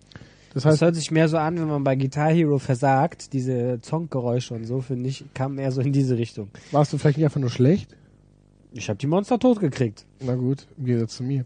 Ähm, äh, okay, okay, okay, okay, okay. Das heißt, Musik passt nicht, passt sich nicht an, ist nicht so schön eingebaut wie zum Beispiel bei Chime von vor zwei Wochen. Nee, bei Chime das war viel besser und viel schöner. Hm, okay. Aber das ähm, kann man leider nicht mit der Gitarre spielen. Wer, doch, ich doch wette, das geht. Die Gitarre hat ja, auch Ja, ein ja, Digitalkreuz. Ähm, was glaubst du, was das Spiel kostet, lieber Star-Praktikant? Soll ich jetzt sagen, was es wert ist oder was es kostet? Du weißt den Preis nicht. Also, Ja, du hast gesagt, auf Xbox Live gibt's unter 400 Punkte nichts. also es gibt 400 Punkte, das sind 5 Euro, es gibt 800 Punkte, das sind 10 Euro und dann geht's immer so weiter. Also 1200, 1600, 2000. sagen wir mal 1000 Punkte? Nee, Das gibt's ja nicht, es gibt nur 400er Schritte. Okay, okay 1200 Punkte? Genau. Yeah. 15 Euro. Krass. Ähm, ist es das wert? Nein. Okay. Das kann man ganz einfach und schnell und pragmatisch beantworten. Nein. No. Ich bin so froh, dass ich dich habe. So, auf speziellen Wunsch kommen wir zu einem Spiel namens Heavy Rain, was letztens erschienen ist. Und das hat der liebe Star-Praktikant angezockt, beziehungsweise wir haben uns eigentlich nur mal die Demo angeguckt und ich will mir gar nicht die Vollversion antun. Ähm, auch wenn das Spiel in der Presse super angekommen ist, aber erzähl du mal was. Du hast viel mehr Spaß bei dem Spiel gehabt als ich. Ja, also das ist auf jeden Fall ein fantastisches Spiel, kann man dazu sagen. Also es handelt sich um eine Art Detektivstory und ähm, von meinem Chef weiß ich jetzt, dass es da vier Hauptcharaktere gibt, wovon wir in der Demo nur zwei anzocken konnten. Und an sich sieht es sehr interessant und sehr professionell gemacht aus, diese Detektivstory. Die Atmosphäre kommt richtig gut rüber. Aber jetzt stellt euch vor, ihr wollt euch einen schönen Film angucken und irgendwie mehr ist das Spiel auch nicht. Und plötzlich wird das die ganze Zeit von irgendwelchen Quicktime-Events Moment. Moment, erster Einwurf. Es ist ja äh, ein, ein interaktives Drama, das heißt, äh, abgesehen von den Quicktime-Events, ich will dir ja nicht vorgreifen, du kannst die Story auch schon noch beeinflussen. Es gibt wohl, das Spiel hat 20 verschiedene Enden, soweit ich weiß. Oh ja, das habe ich aber jetzt in der Demo noch nicht sehen können. Deswegen. Ja, natürlich ich. nicht, aber deswegen sagen wir extra, du hast nur die Demo angezockt. Alles klar, dann stellt euch vor, ihr habt einen Film, wo ihr zwischen 20 verschiedenen Enden wählen dürft. Und dieser Film an, an den schönen Stellen wird ja immer wieder von irgendwelchen blöden Quicktime-Events äh, unterbrochen. Und das ist jetzt nicht so, dass es irgendwelche sinnvollen Stellen wären, wo das noch irgendwie Spaß machen würde oder so. Würde oder so. Nein, ihr müsst euch vorstellen, um einen Geldschein aus der Tasche zu ziehen, müsst ihr einen Hadoken-Move auf dem Joypad vollführen. Also ein Viertelkreis in Ja. irgendeine Richtung. Plus anschließende Taste. Ah nee, die Taste war glaube ich noch für irgendwas anderes. Egal. Teils, teils. Auf jeden Fall, um dieses Spiel durchspielen zu können, wäre es schon mal nicht schlecht, wenn man davor irgendwie Soul Calibur oder so zum Warmwerden spielen würde. Ja, diese Viertelkreis-Sachen sind meistens nicht auf Zeit. Von daher gesehen habt ihr eine Menge Zeit. ja, und das Schlimme an diesen Quicktime-Events ist auch, dass man eigentlich also nicht wirklich versagen kann. Ich habe es zwar geschafft, mehrmals zu versagen, irgendwelche Gegenstände aus meiner Tasche zu holen, wie zum Beispiel einen Geldschein oder einen Ausweis oder so, aber das hat überhaupt keine Auswirkung aufs Spiel. Man kann eigentlich unendlich oft versuchen und es ist egal, wann man es schafft. Äh, man kann bei dem Spiel nicht verlieren. Ähm, jein. Ist natürlich so, wenn man einmal reinschaut, das wirkt so, man kann es ein bisschen entkräften. Also was sehr, sehr komisch ist, das Spiel hat sehr abstrakte Befehle. Das heißt, man steht vor einer Tür und Muss sie auf Hadouken nennen. ja, muss sie auf Hadoken nennen. Das heißt, man hat zwei verschiedene Bewegungen angezeigt, die man mit dem Joypad vollführen kann, um etwas zu machen. Was das ist, was man da tut, weiß man allerdings nicht. Das heißt, mach einen Viertelkreis, um äh, an der Tür zu klopfen oder rüttel am Joypad, um die Tür einzutreten. Obwohl das kann man sich schon irgendwie ein bisschen Man logisch kann erschließen. das schon ein bisschen logisch nachvollziehen. Es ist aber natürlich trotzdem sehr, sehr vage. Es gibt einen Comicstrip dazu auf Steuerung Alt entfernen oder Control Alt Delete. Ähm, wo es tatsächlich so ist, wo dieser Detektiv aus der Demo bei einem an der Tür klopft und haut ihm dann in die Fresse, weil der Typ, der es gespielt hat, wusste einfach nicht, was er da für ein Knöpfchen jetzt drückt. Und das war das, war das, war das Knöpfchen für Fresse drücken, für äh, Fresse äh, hauen. auf die Fresse hauen, ja. Genau. ähm, das heißt, außerdem das zweite ist ähm, natürlich jetzt ein Tutorial ähm, oder im, im, im äh, Anfang des Spiels ist es halt so, dass man natürlich nicht unter Zeitdruck steht. Das heißt, selbst wenn man sein Asthma-Spray nicht rauskramt, äh, Ja. stirbt man nicht. Das Spiel hält quasi nur an. Allerdings später ist es so, dass man in bestimmten Orten nur ein gewisses Zeitkontingent zur Verfügung hat. Das heißt, man kann schon einen Ort frei erkunden, man hat allerdings immer nur ein bestimmtes Zeitpensum, das heißt, man sollte nicht zu lange rummurksen. Aber an anderen Stellen, wo es wiederum sinnvoll wäre, mehr Zeit zu haben, hat man diese Zeit manchmal nicht. Zum Beispiel, wenn man dann irgendwie seine Gedanken durchforsten kann, dann, dann schweben da quasi irgendwelche Wörter mit den, mit den PlayStation-Button-Symbolen herum und dann kann man sich halt ein, eine Option aussuchen und dann den entsprechenden Button drücken. Das Problem ist, sie schweben am Anfang hintereinander rein und bevor ich die Gelegenheit hatte, alles zu lesen, unterbricht mich schon mein Gesprächspartner und sagt, ja, hier, äh, ich habe dir doch jetzt geantwortet oder so, jetzt geh. Also das ist dann auch manchmal dann doch ein bisschen zu wenig Zeit. Ja, vor Dingen, weil die Gedanken hinter dem Kopf der Spielfigur dann wegfliegen. Das heißt, man kann sie nicht oder schlecht lesen. Ähm, das soll natürlich symbolisieren, wenn man in eine Situation hineingeschmissen wird, dass man natürlich als betreffende Person selber nicht unbedingt weiß, was man jetzt am besten fragt oder, oder, oder sagt oder ähnliches. Und genau dieses Komplizierte wird dadurch quasi nachempfunden. Dass man vielleicht manchmal was drückt, nur um des Drückens wegen auch wenn es vielleicht nicht die beste Frage ist äh, oder beste Antwort, was man dann gewählt hat. Tja. Ähm, Im Endeffekt ist das ganze Spiel aber so.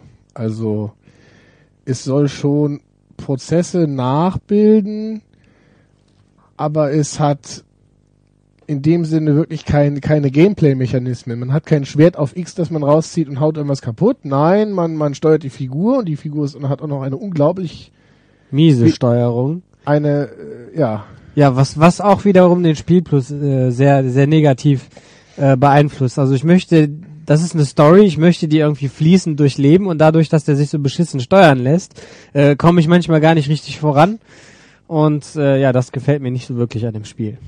Ja, also es gibt bessere Steuerungsmechanismen. Das Schlimme ist auch, also man gibt die Richtung der Figur an mit dem Analogstick, man geht und die Geschwindigkeit wird durch die rechte Schultertaste angegeben.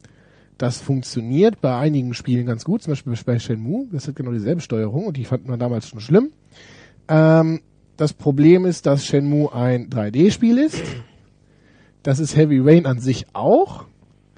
Aber wie in Resident Evil schalten die Perspektiven an vorgegebenen Punkten um. Das heißt, man die Perspektive schaltet um, man läuft aber immer in die falsche Richtung, weil der Kamerawinkel sich gedreht hat und man seine Figur im Verhältnis zum Kamerawinkel steuert, aber man selber noch in die falsche Richtung drückt und man vielleicht wieder aus dem Bild rausläuft.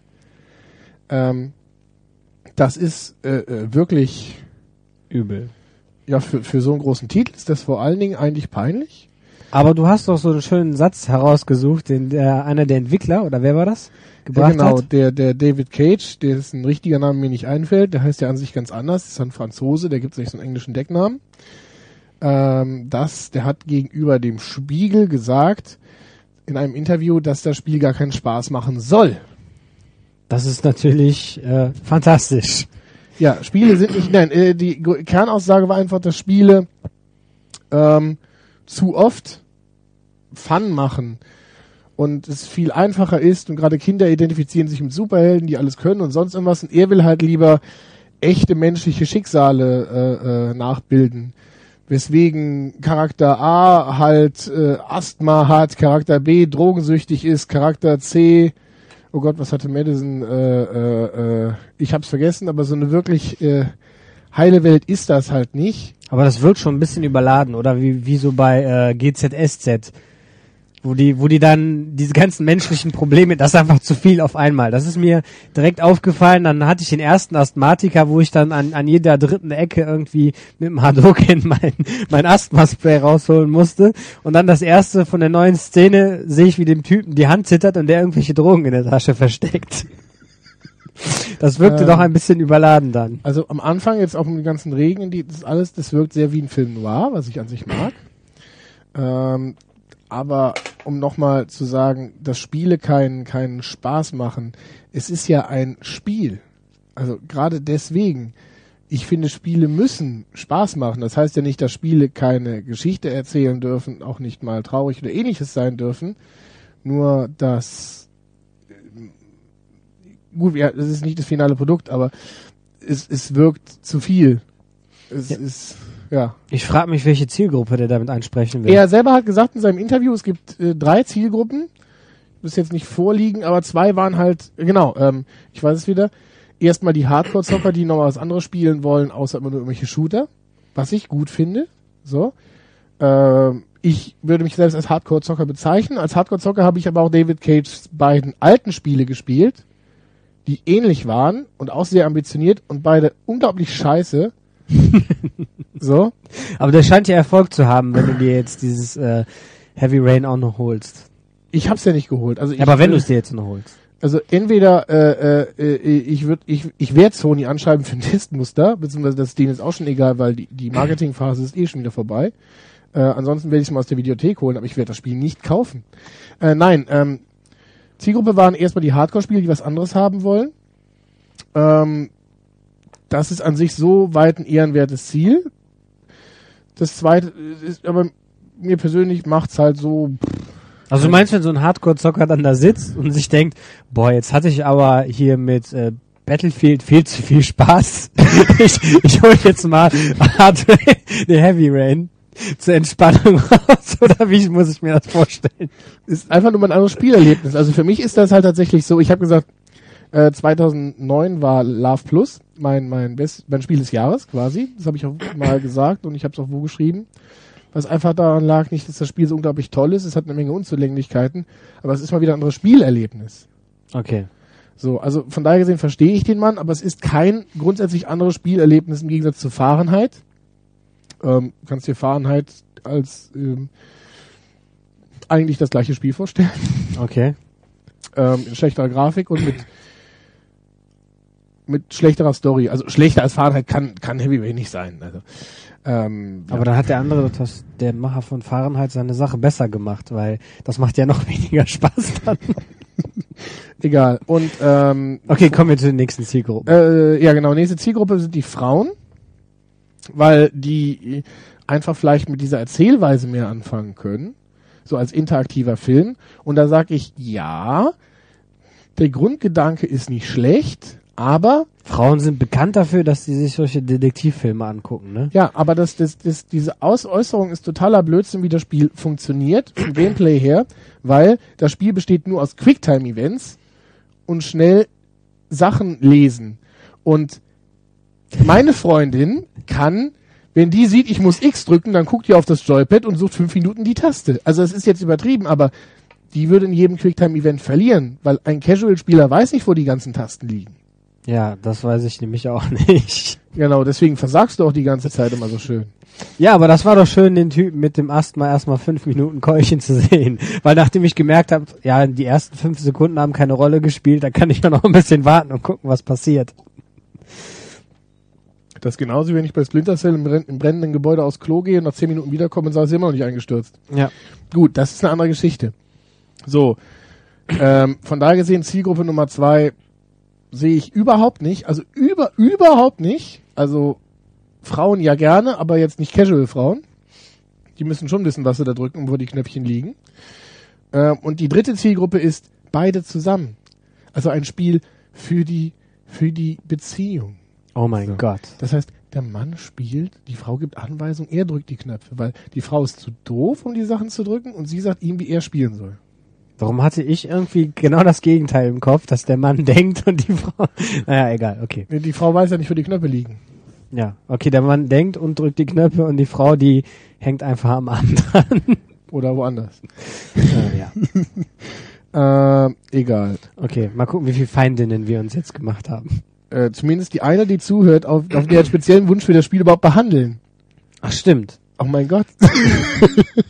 ähm, ja, also Story, wie Sie gesagt, sollte vorsichtig mit dem sein, was sie sich wünscht. Okay, weiter. nächstes.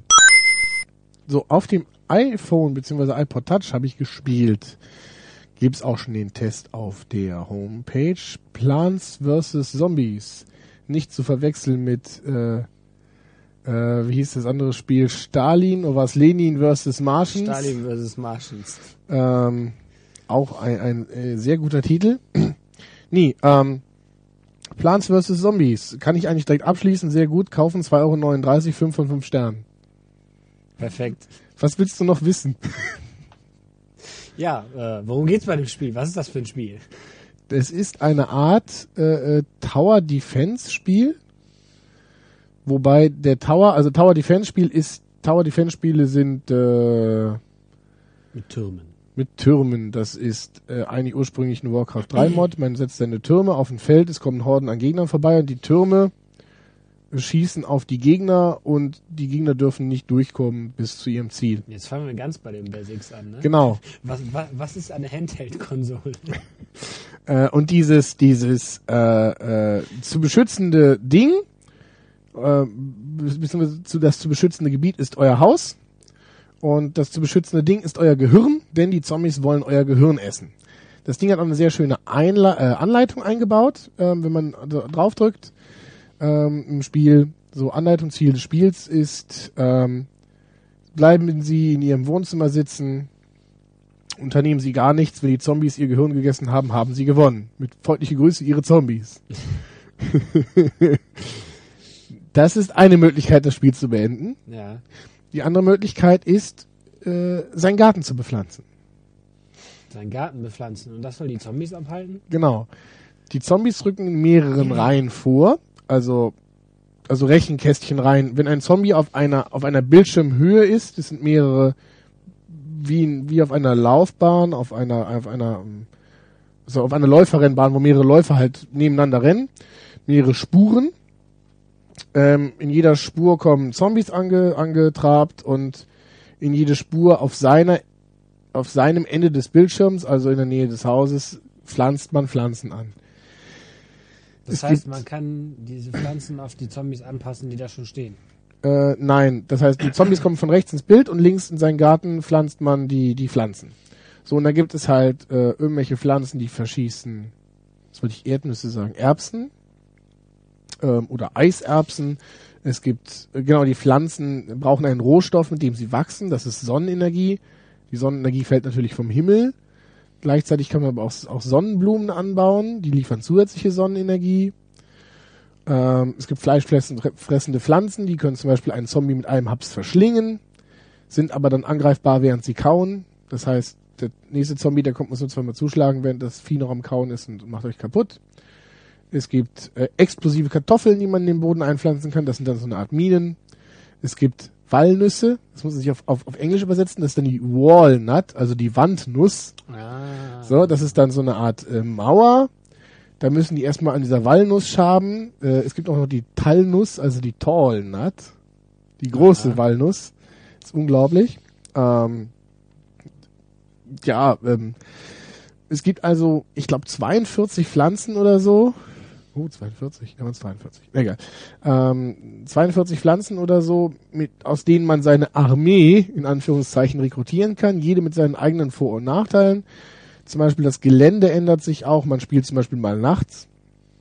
Da fallen dann keine Sonnenstrahlen mehr vom Himmel, sondern ähm, man ist ganz auf die Sonnenblumen angewiesen. Aber es gibt auch Pilze, die das produzieren. Pilze funktionieren nur im Dunkeln, weil Pilze halt Nachtschattengewächse sind. Ähm, das heißt, ja, man sollte im Dunkeln halt eine Pilzarmee bauen, im Sommer eine, eine Blumen- oder Pflanzenarmee. Äh, ist auf dem, wenn man auf dem Wasser baut, zum Beispiel in seinem Swimmingpool, muss man alle Pflanzen auf ein Seerosenblatt stellen. Da muss man erst das Seerosenblatt Mhm. ähm, anbauen. Und ähm, ja, Wie ist der Schwierigkeitsgrad? sehr moderat, eigentlich zu moderat. Also das Spiel fängt an, ich glaube, mit drei, vier, fünf Pflanzen und einer Art Zombies, also super einfach. Dann kommt halt jedes einzelne Level ein Ding dazu. Eine neue Pflanze, eine neue Terrain-Herausforderung oder ein neuer Zombie-Typ. Also es gibt Zombies, die unterschiedlich schnell laufen, die eine Art Rüstung anhaben, das heißt, oder halt nur gegen einen bestimmten Pflanzentyp äh, allergisch sind in dem Sinne. Es gibt Zombies, die fahren eine Eishobelmaschine Was? und fahren alle deine, deine, deine, deine Sachen kaputt. Es sei denn, du hast Spikes in deinem, also Dornen in deinem Rasen eingebaut, damit die die Räder kaputt machen. Und wenn die dann äh, mit der Eishobelmaschine über deinen Rasen fahren, kommt dahinter eine ganze Bobmannschaft an Zombies in einem Bob und du fährst zu deinem Haus. ähm, also es gibt unglaublich geniale äh, äh, äh, Zombie-Typen. Es gibt den passanten Zombie mit der Zeitung, dem du quasi aus Versehen die Zeitung kaputt machst und der dann in Rage geht, weil du sein Sudoku-Rätsel kaputt gemacht hast. Krass. Ähm, also, das ist, ja, aber gut, du warst, wir waren, noch beim Schwierigkeitsgrad. Also, von daher gesehen, der ist sehr moderat. Ich glaube, ich habe ein einziges Level zweimal probieren müssen. Und das war, wo ich wieder ins Spiel reinkommen musste, so ein bisschen, weil ich da mal tatsächlich mich gewagt habe zu schlafen. Ganz böse. Und das, das darf man nicht. Und ähm, ja, ansonsten eigentlich ohne, ohne große Probleme durchgespielt. Wenn man es durchgespielt hat, gibt's aber immer noch genug. Es gibt immer noch eine Menge weiterer freischaltbarer Pflanzen. Die muss man sich gegen Geld kaufen. Das Geld muss man sich halt erspielen. Ähm, also nicht echtes Geld. nein, nein, nein, erspielbares Geld. Okay. und äh, man kann den Story-Modus quasi nochmal spielen und dann gibt einem der bekloppte Nachbar, es gibt einen bekloppten Nachbar, der heißt glaube ich auch bekloppter Nachbar, ähm, also crazy irgendwas. Ähm, Neighbor. der äh, schreibt einem dann vor, was man für Pflanzen benutzen muss, zumindest teilweise. Ähm, das heißt, stell dir vor, du äh, bei dir ist ein Einbrecher an der Tür und deine Frau sagt dir, ja, du darfst uns verteidigen, aber benutze dafür dieses Spiegelei, diesen Rasierapparat und diesen Gummihandschuh. Okay. Also er ist teilweise schon sehr bedacht, die dümmsten Dinger dir aufs Auge zu drücken. Also ist das dann noch schaffbar? es ist schaffbar, weil er einem nicht komplett alles vorschreibt. Aber zum Beispiel ist es so, ähm, mir hat er einmal dann nur äh, so eine Art, also einen Tag-Nachtschattengewächse gegeben, also Pilze, Mhm. die also gar nicht wachsen. Und dann muss ich Kaffeebohnen auf die Pilze pflanzen, damit die, damit die Pilze wach werden. Ah, okay. So. Und ähm, also extra umständlich. Es ist aber, es ist, es ist schon ziemlich genial. Scheint also sehr kreativ und lustig zu sein. Genau. Und ähm, damit Die man Grafik habe ich auch schon gesehen. die Grafik ist sehr, sehr gut. Die Animationen sind auch herzallerliebst. Äh, Im ersten Spielbereich ist es so, dass das Ding teilweise in die Knie geht, weil es dann wirklich ab einem bestimmten Punkt eine riesen Materialschlacht wird. Wenn diese ganzen Zombies da ankommen und alle deine Pflanzen schießen, die sind alle unglaublich gut eigentlich animiert. Ähm, dann bricht auf einmal die Framerate erstaunlich ein. Ähm, da dachte ich auch schon, oh, wenn das die nächsten 30 Level so weitergeht, ist es bald nicht mehr spielbar. Also nichts für schlechtere iPhones oder äh, Äh, iPods. Mag man denken, stimmt aber nicht, weil obwohl das Spiel weniger Bilder hat, klappt die Steuerung absolut verzögerungsfrei. Mhm. Das heißt, ähm, er spuckt halt weniger Bilder aus, aber das Spiel läuft genauso flüssig intern wie sonst. Das heißt, die Spielbarkeit lässt in keinem Stück nach. Und auch die Übersicht eigentlich kaum. Plus, ist es, das zweite ist, am Anfang ist man, hat man halt eine grüne Fläche und es wird halt immer nur mehr Zombies, mehr, mehr, mehr Pflanzen und mehr sonst irgendwas. Das wird dann wieder weniger, dafür hast du Terrain-Herausforderungen. Was weiß ich, die Ebene ist schief, du brauchst spezielle Pflanzen dafür oder es ist Nebel, es ist dunkel, es ist irgendwas. Und ähm, in dem Moment hat man wieder weniger auf dem Schirm. Das heißt, es gibt so einen Punkt, wo man denkt, oh, oh das iPhone ist überlastet, sowas weiß ich, nach 10, 20 Level. Und danach ähm, wird es aber auch wieder stetig besser. So, was kann man sonst noch dazu sagen? Ähm, das Spiel ist schon abwechslungsreich, weil es jedes Level was Neues bietet und trotzdem hat es noch Minispiele. Ähm, Also ein Minispiel, das ist eine andere Minispiel. es ist ja, weiß ich, es ist Tower Defense ist ja schon ein Minispiel eigentlich. Hm, Es ist ein, ein, ein Subgenre, was aus einer Mod entstanden ist, ja. Aber es gibt ein Minispiel, ist ja eigentlich ein Spiel in einem Spiel. Ja, okay. Und das ist ja schon ein kaufbares Spiel hier, was wir da haben. Es kostet ja immerhin 2,39 Euro oder 20 Euro, wenn du so einen PC kaufst. Ähm, so, um das zum Abschluss zu bringen. Genau, es gibt Minispiele, ähm, wie zum Beispiel Zombie Bowling, das heißt, ähm, man kriegt, ähm, manchmal kriegt man halt einfach, äh, kann man sich die Pflanzen nicht selbst aussuchen, sondern da ist so eine Art Fließband, mit dem Sachen angeliefert werden. Zum Beispiel, dann kommt halt ein Level lang nur Walnüsse, die muss man dann bowlen und dann muss man halt die Zombies wegkegeln, ist halt nett. Oder halt man muss äh, äh, Pflanzen, die gerade auf einem Fließband angeliefert werden, dazu benutzen, halt sein eigenes Grundstück zu verteidigen. Und das sind halt teilweise auch nicht die Pflanzen, die man normalerweise verbauen würde. Exakt eigentlich bei mir immer exakt genau das Gegenteil. Es kamen immer die, die ich sonst nie benutzen würde. Ähm, was aber dann auch wieder zu anderen Spielabläufen führt. Das ist eigentlich sehr, sehr, sehr, sehr interessant. Äh, ja, was kann ich noch erzählen? Oder bin Ja, ich da durch? musst du uns jetzt noch erzählen, wo der Haken ist, wenn das Spiel so super toll aussieht und super interessant und spaßig ist und super billig mit 2,39. Ähm, es gibt außerdem noch, äh, man kann noch Quickplay-Modus machen. Ähm, puh, ähm, nee, Haken, Haken. Haken ist, Haken ist, ich will, ich will mehr Level. Ich will, ich will mehr spielen. Ich würde, ich würde noch, ich würde noch 23 Euro anstatt 2,39 bezahlen, wenn ich nur weiterspielen könnte. Alles klar, also süchtig machend. Es ist, es ist unglaublich gut und ach, apropos, ähm, ähm, der Abspann ist der beste seit Portal von Half-Life 2, meiner Meinung nach. Da bin ich mal gespannt, da muss ich das auch mal durchspielen. Hast du Portal gespielt? Nein.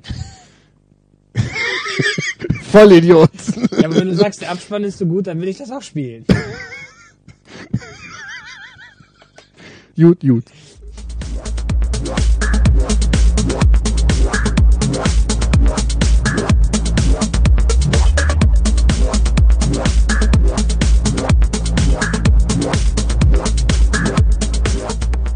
Kommen wir zu unserem Gesprächsthema, hatten wir am Anfang schon gesagt in den News, nämlich das wäre Jump and Runs, Quo Vadis. Quo war, das heißt so viel wie äh, wohin gehst du, glaube ich, was? Genau. Ich Ähm. hoffe doch, du hast ein großes Latinum in der Tasche. Ich habe nicht mal ein kleines Latin in der Tasche, ich habe Französisch gehabt und Japanisch in der Schule.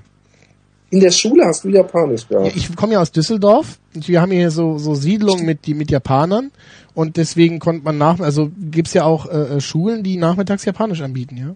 Unglaublich. So, Finde deswegen, ich cool. Hätte ich nicht gedacht. ja, deswegen, ich habe mein, mein ganzes Leben habe ich ja ermogelt. Also äh, äh, ich, ich habe äh, die eine Minute sei mir vielleicht erlaubt. Also ich habe in der Schule halt Japanisch gelernt, so richtig gut oder viel lernt man da nicht. Das war halt zweimal in der Woche. Und dann bin ich in die ich halt Uni gekommen und wir mussten haben wir wieder von null angefangen. Man muss natürlich nicht jedem erzählen, dass man das schon gelernt hat. Genau, Also dann haben hat- die alle gedacht, der hat ein Talent. Ja, und ich habe so, ja, der, Unglaublich. der der, ich hatte so ein Talent, dass ich sofort ein Stipendium bekommen hat und in Japan weitermachen durfte. Wie lange warst du in Japan, wenn Dann ich das noch war ich ein Jahr in Japan. So, und da, seitdem kann ich tatsächlich dann halbwegs Japanisch sprechen. Aber dass ich, der Grund, dass ich da hingekommen bin, war eigentlich dezent ermogelt oder Fleiß. Ich meine, ich habe mich ja vorher angestrengt, es vorzulernen. Hm, Kann man ja sehen. Ja, man kann, du kannst dich rausnehmen, du hast ja wahrscheinlich nicht gelogen. Du hast eben nicht die komplette Wahrheit von alleine gesagt. ja, es hat ja auch nie jemand gefragt, sagen wir mal so. Genau. So, ja, ich war talentiert und durfte dann dahin. Aber darum geht's jetzt gerade nicht. Ähm, dass das äh, ähm, äh, Thema war, Jump'n'Run, wohin gehst du? Das wurde von dir vorgeschlagen. Warum schlägst du das überhaupt vor? Warum ist das so ein Ähm, interessantes Thema? Bin ein alter Jump-Run-Freund. Also bei mir hat äh, überhaupt die Liebe zum Konsolenspielen, ähm, also jeder hatte natürlich als kleines Kind, äh, äh, bei der allerersten Welle hatte ich einen Deckdrex, während alle anderen einen Atari hatten und dann hatte man den C64 und dann ist aber bei mir irgendwann das so ein bisschen abgeebbt, weil da war ja auch so ein leichter Crash nach dem äh, Commodore 64 und dann war ich in den Sommerferien des Öfteren bei meinem Cousin in Amerika und der saß den ganzen lieben langen Tag vor seinem äh, NES und hat die beiden Spiele, die er hatte, war Eishockey und Mario Bros. Und ähm, ich habe mich verliebt in dieses Spiel, habe mir dann aber ein Jahr später oder sowas zum Geburtstag oder zu Weihnachten ein Sega Master System gewünscht und habe da Alex Kid ersatzweise gespielt. Was ich übrigens immer noch Alex Kid in Miracle World ein super ähm, Jump Run finde, weil es sehr vielseitig ist. Und ähm, ja, und dann äh, habe ich ganz äh, äh, äh, großen Spaß gehabt in der Nachfolgegeneration, nämlich mit dem Mega Drive und dem Super Nintendo. Also fürs Mega Drive habe ich locker, ich weiß nicht, 40 äh, Jump Runs noch immer und davon sind auf jeden Fall 10, finde ich, echte Hits. Obwohl man schon sagen muss, dass da ein leichter Overkill war auch in der Generation. Ähm, das wollte ich nämlich gerade sagen. Für mich war, also ich hatte äh, als Startkonsole, das war ein Mattel Intellivision. Und ähm, für mich war eigentlich nach dem Sega Mega Drive und Super Nintendo Schluss, weil jede Versoftung eigentlich immer, also auch diese Film, also die die Marken, die Hausspiele, die Filmadaptionen, das waren alles immer Jump'n'Runs. Also irgendwann konnte ich es einfach nicht mehr sehen. Dabei gab es tolle Spiele, auch andere auf, auf dem Mega Drive. Und hast, hast du die PC Engine dir gegönnt? Weil da hättest du ja auch viel anderes Futter bekommen. Ähm, ich bin, ich glaube, ich war als Kind zu arm oder ich war noch zu klein. Ich weiß es nicht. Ich weiß jetzt nicht nach deinem, ich weiß jetzt nicht, wie alt du bist, äh, aber so ich war 35. Also du bist noch einen kleinen Tick älter als ich. Also deswegen, ich war finanziell nicht in der Lage, mir eine PC Engine zu leisten und selbst jetzt bin ich noch zu geizig dafür. Also ich habe sogar PC Engine Spiele hier. Ähm, die spiele ich aber auf dem Emulator. Oh. Aber ich habe die Spiele. Auf deinem Wii wolltest du sagen. Auf nein, deinem Wii. Äh, ja, genau. Nein, ich habe. Äh, äh, es gibt ja auch ein, ein CD-Laufwerk fürs ähm, PC Engine. Und die ah, okay. PC-Konsole kostet immer noch, wenn es jetzt, wenn du jetzt jetzt in Japan holst, kostet um die 200 Euro umgerechnet ähm, gebraucht. Und das war mir dann zu teuer. Echt? Also ja. Also ich weiß zum Beispiel, dass es immer eine Werbung gab in auf, auf verschiedenen ähm, in verschiedenen Zeitschriften und es gibt, glaube ich, wenn man Konsolen.de oder sowas, da gibt's eine PC Engine Turbo Graphics mit, wenn ich mich nicht völlig täusche, sieben Spielen oder so für 100 oder 200 Euro und sogar noch neu.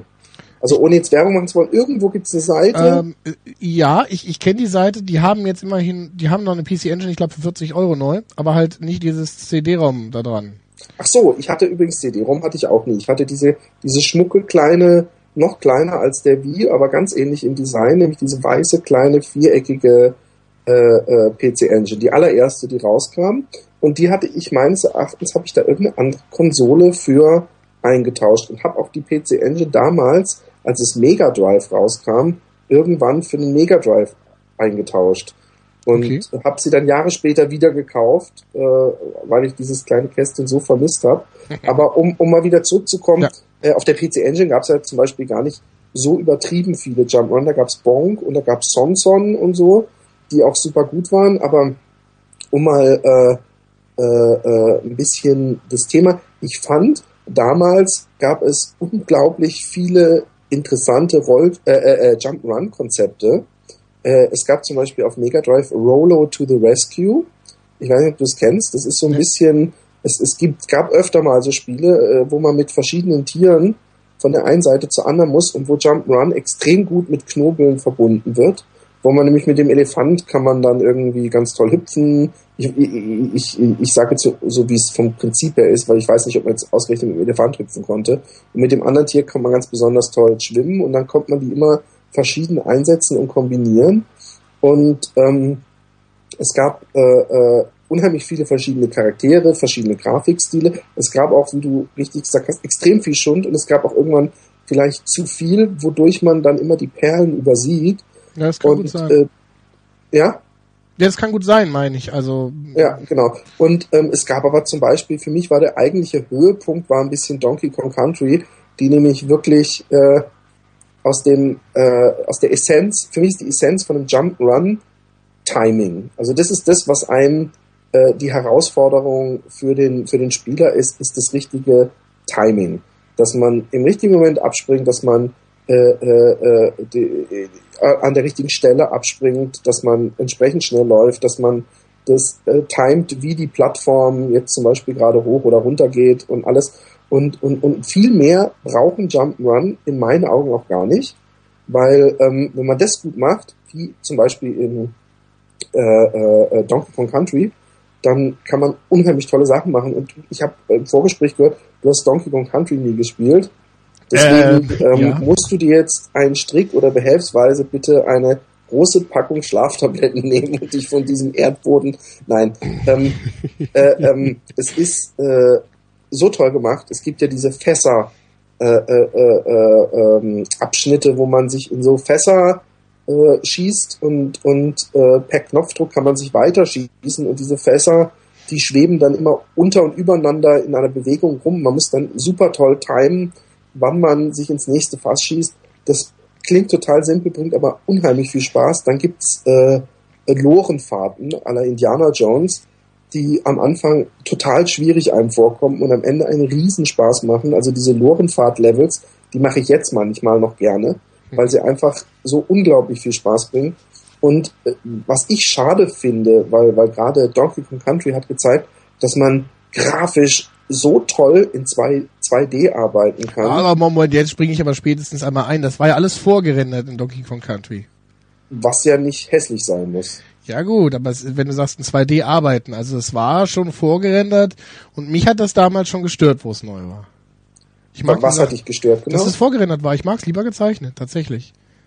Ja, aber es sieht, es sieht, ähm, ich, also ich, ich, ich weiß auch nicht, ob es komplett, ob es nicht nur die Hintergründe waren, sondern ob auch die Animationen äh, vorgerendert waren, weiß ich nicht. Aber wenn, wenn du es gespielt hättest und, und würdest du wissen, dass es einen unglaublich tollen Grafikeffekt hat und dass die, die, die, die, also das kann man, muss man übrigens auch nicht vorrendern, man kann das auch zeichnerisch lösen, ja, dass, dass die Schneelevels und alles, dass man wirklich äh, bei jedem Level, den man beendet hatte, eine Belohnung in Form eines nächsten Levels bekommen hat, wo, wo man noch heute, wenn man mal ein, zwei Level gespielt hat, man ist wieder so ein bisschen in dieser Welt drin, dass man immer noch staunt und, und, und sich, sich erfreut an, an der Grafik. Und ähm, das wurde dann, kam, äh, ich weiß nicht wie viele Jahre später, kam dann ein Herr Mario und hat gezeigt, dass man auch in 3D rennen und springen kann, was, was im Grunde auch ganz gut geklappt hat, aber da fing es dann auch langsam an. Genau, das ist jetzt dachte, nicht eigentlich das Gesprächsthema, wo wir hin wollten. Ähm, um, um jetzt mal den, um das nochmal ganz kurz hervorzuheben. Ich wollte dich jetzt nicht groß unterbrechen. Nee, nee, ist völlig okay. ähm, ja, also das, das jetzt, es gibt kaum noch wirklich Jump'n'Runs. Also Mario hat es geschafft, halbwegs ein 3D Jump'n'Run zu machen. Und seitdem ist man immer mehr, immer mehr von diesem Weg abgekommen. Es kamen immer mehr, immer mehr Firlefanz dazu. Ja, und, und, und vor allem bei Mario war es ja schon so, dass, dass es eigentlich eher ein paar Levels waren, die wirklich für Jump'n'Run-Puristen waren. Und dann gab es eine ganze Menge Levels, wo man bring, äh, mach ein Wettrennen, obwohl das ist ja noch zumindest der Run-Part, aber es gab auch wirklich viele Sachen, die mit dem puren Jump'n'Run schon nichts mehr zu tun haben. Und dann kam ein, was ich damals noch famos fand, auf der PlayStation 2 oder was auf der 1er, ähm, nee, auf der Zweier, ähm, Jack and Dexter, was, was schon so ein bisschen dieses äh, äh, äh, Sandbox oder Free World auf jeden Fall Konzept hatte. Und äh, danach meinte jedes Spiel, dass man äh, äh, extrem viel äh, äh, bieten muss und einfach nur rennen und hüpfen zu wenig sein muss. Was meinst du mit Free World Konzept in Jump'n'Runs? Dass, dass du nicht Welt, mehr oder? ein Level hast, wo du praktisch ganz deutlich siehst, da ist der Ausgang und das Problem ist einfach, wie komme ich da hin in Jack and Dexter? Da kannst du ja mal eben kurz dem Schafshirten am Strand helfen, die Kühe einzutreiben, kannst aber auch auf die komplett andere äh, Ecke der Insel laufen und irgendwelche Spiegel verdrehen. Sprich, du hast äh, Open World, Entschuldigung. Hm. Open World. Ähm, hat, ist, ist es denn nicht deswegen, die Frage ist, wie ist das dazu gekommen? Also einerseits meiner Meinung nach, also mich hat ja erst die, die, die 3D-Generation wieder so ein bisschen reingeholt. Ich habe ja, wie gesagt, ähm, mit Super Nintendo spätestens habe ich aufgehört. Also zum Beispiel so Sachen wie, wie äh, Yoshi's Island, was ich tatsächlich nachgeholt habe, äh, habe ich nicht mehr mitbekommen. Da habe ich schon nicht mehr Konsole gespielt, ähm, weil es einfach, klar, ich habe mir als Pimpf die Simpsons-Videospiele gekauft, die unglaublich schlecht sind. Ähm, ja. Ich habe mir als, als äh, so ich habe Sonic gemocht, aber irgendwie in diesen Spielen, da kam nie wieder groß was dazu. Also Sonic 2 ist für mich der Höhepunkt der Serie, danach ging es nur bergab, ähm, mögen ja viele ja. genauso sehen. Und wo ich dann, dann habe ich, wo ich dann den Super Nintendo bekommen hatte und da steht auf dem Karton, ich kann mich noch gut daran erinnern, 16,7 Millionen Farben und sonst irgendwas, während der Mega Drive ja eher eigentlich so ein Konsolen-Amiga war, kam mir immer so vor, also von allem. Ist ja sogar derselbe Hauptprozessor drin. Ähm, 16,7 Millionen Farben, dann war das beigelegte Super Mario World äh, halt dabei und ich leg's ein und puh, der Himmel ist eine Farbe blau und die Berge sind alle einfarbig und ich glaube, ich sehe 20 Farben auf dem Screen. Ähm. Ich weiß, genau dasselbe Gefühl hatte ich damals auch. Und zwar war ich da noch begeisterter PC Engine User, glaube ich, oder Mega Drive User. Und dann weiß ich noch, dass ich damals, ich weiß nicht, ob es die Powerplay war, aufgedingst habe und dann sehe ich da nur so Daumen hoch Gesichter und gucke auf die Bilder und denke, hm, das ist aber ein bisschen, bisschen sehr einfach. Und damals hat man, glaube ich, noch nicht verstanden, worum es Miyamoto ging und dass das auch einfach Design war. Da, da, da, bei, bei Mario, Ma, ich glaube, bei Mario wird man nie einen fotorealistischen Baum sehen und äh, schönes Gras, sondern das soll so sein. Das soll einfach so ein bisschen diese quietschbunte, äh, äh, einfach gehaltene Grafik sein. Ja, wobei der, der Yoshi's Island ist ja auch äh, äh, quietschbunt und da ist es aber tatsächlich so, dass das so ein wunderschön, eine Wasserfarbe ist es nicht mal, es hat halt einen wunderschönen Stil und es hat halt auch mehr als eine Farbe pro Berg. Ähm, ich weiß, was du meinst, ja. So, ich, ähm, ich agree sowieso in Sachen, dass äh, die Mario-Spiele grafisch immer ziemlich bedürftig waren. Wenn man jetzt als Grafikhure, wie, wie man so schön sagt, ankommt, dann ist man ein bisschen, bisschen enttäuscht, wird aber dann immer durch das äh, äh, äh, durch die Spielmechanik und, und das Leveldesign doch irgendwie zum Fan. Und ich weiß nicht, hattest du auf dem Super Nintendo äh, dieses äh, Super Mario All Stars?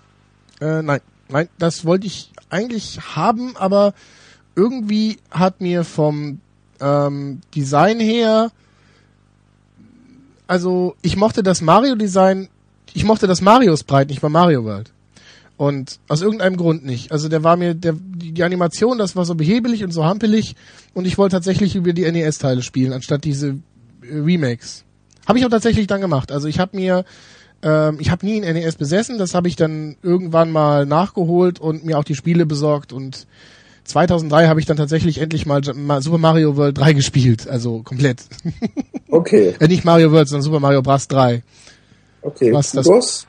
Das ist das, wo man den Biberschwanz hat, ne? Äh, genau, also äh, theoretisch das ja. beste Jump'n'Run, was es je gab. Ja, find, ist auf jeden Fall äh, äh, gehört's mit dazu. Hat's äh, seinen Platz in der im Olymp der Jump'n'Runs sich wirklich verdient, sagen wir es mal so. Wobei, das würde ich gerne noch loswerden. Mein liebstes Jump'n'Run ist eigentlich ein sehr einfaches und sehr simples, ohne große Ideen. Ähm, das war der Grund, warum ich mir den Mega Drive gekauft habe überhaupt. Mit seinem unglaublichen Ultimate Beast, was dabei war. Furchtbar. Ja. Nämlich äh, Mickey Mouse Castle of Illusion. Oh ja, das hatte ich damals auch und fand ich auch super toll. Und auch da sind, finde ich, doch einige Ideen gewesen, die, ich, die, die, mir zumindest fremd waren. Ich weiß zum Beispiel, dass man irgendwann in so einem Süßigkeiten-Schloss war mhm. und ich am Anfang nicht kapiert hatte, dass ich in dieses Gelee-Meer reinspringen muss und dann ganz, ganz oft Jump drücken muss und dann kann ich mich oben halten. Ich bin dann immer gesprungen, habe gedacht, ach scheiße, ich bin im Gelee gelandet und dann bin ich ganz langsam untergegangen und gestorben, bis ich dann beim hundertsten Anlauf gemerkt habe, ach Gott, wenn ich die ganze Zeit Jump drücke, dann bleibt der oben an der Oberfläche und dann kann ich über dieses Gelee-Meer laufen. Ich weiß nicht, ob du dich an die Stelle erinnerst, ich, ich aber ein super Spiel. Ich weiß, es gab im zweiten Level gab es irgendwelche Blocks, dann hat man hat sich das ganze Level auf den Kopf gedreht, man musste auf dem Kopf spielen. Also ein paar Sachen gab es da schon. Mir ist nur sehr deutlich auch als Kind schon aufgefallen, dass unter anderem die Musik und die Grafik von Level zu Level undetaillierter wurde, als wenn der Speicherplatz am Ende nicht gereicht hätte oder so. Ja, ähm. und es gab doch auch äh, das äh, Mickey Mouse Spiel, wo man als Schwarz-Weiß Mickey Mouse anfing. Äh, das war, glaube ich, auf dem Super Nintendo, wenn ich mich nicht richtig. Nee. Kann gut sein. Äh, beziehungsweise es gab auch eins auf, auf der Playstation tatsächlich. Das war dann Playstation 1. Ähm, das fing tatsächlich mit Steamboat Willy an, ja. Das stimmt. Genau. Was und ich eine super Idee finde und mich wundert, dass der Gedanke eines, ein Spiel wird von Level zu Level immer besser in der Grafik, dass es, äh, dass das Konzept nicht, nicht ein bisschen mehr Schule macht und, und ob alle Angst haben, dass dann eine, eine Zeitschrift nur die Screenshots des ersten Levels zeigt und kein Mensch es kauft, weil ich finde, find, äh, äh, dass man durch schönere Grafik belohnt wird, fand ich eine, eine tolle Idee. Aber mal zurück zum, ja. zum Grundthema. Hat, hat Jump'n'Run überhaupt 3D nötig?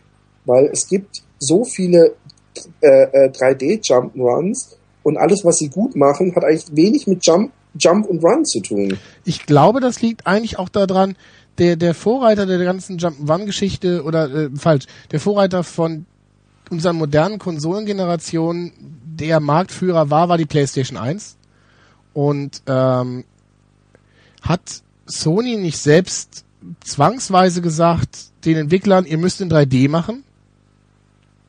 Weiß ich gar nicht. Also ich glaube natürlich, dass die Konsole selber nicht darauf ausgelegt ist, 2D zu machen. Genau, also während der Saturn das, das ja eigentlich. Das ist ja schon mal eine Grundsache, natürlich. Genau, also der Saturn war ja eigentlich, sollte ja eigentlich die weltbeste 2D-Konsole werden und hat am Ende dann, musste auf einmal mit der PlayStation 3 konkurrieren, weswegen die am Ende was da reingekloppt haben an Chips.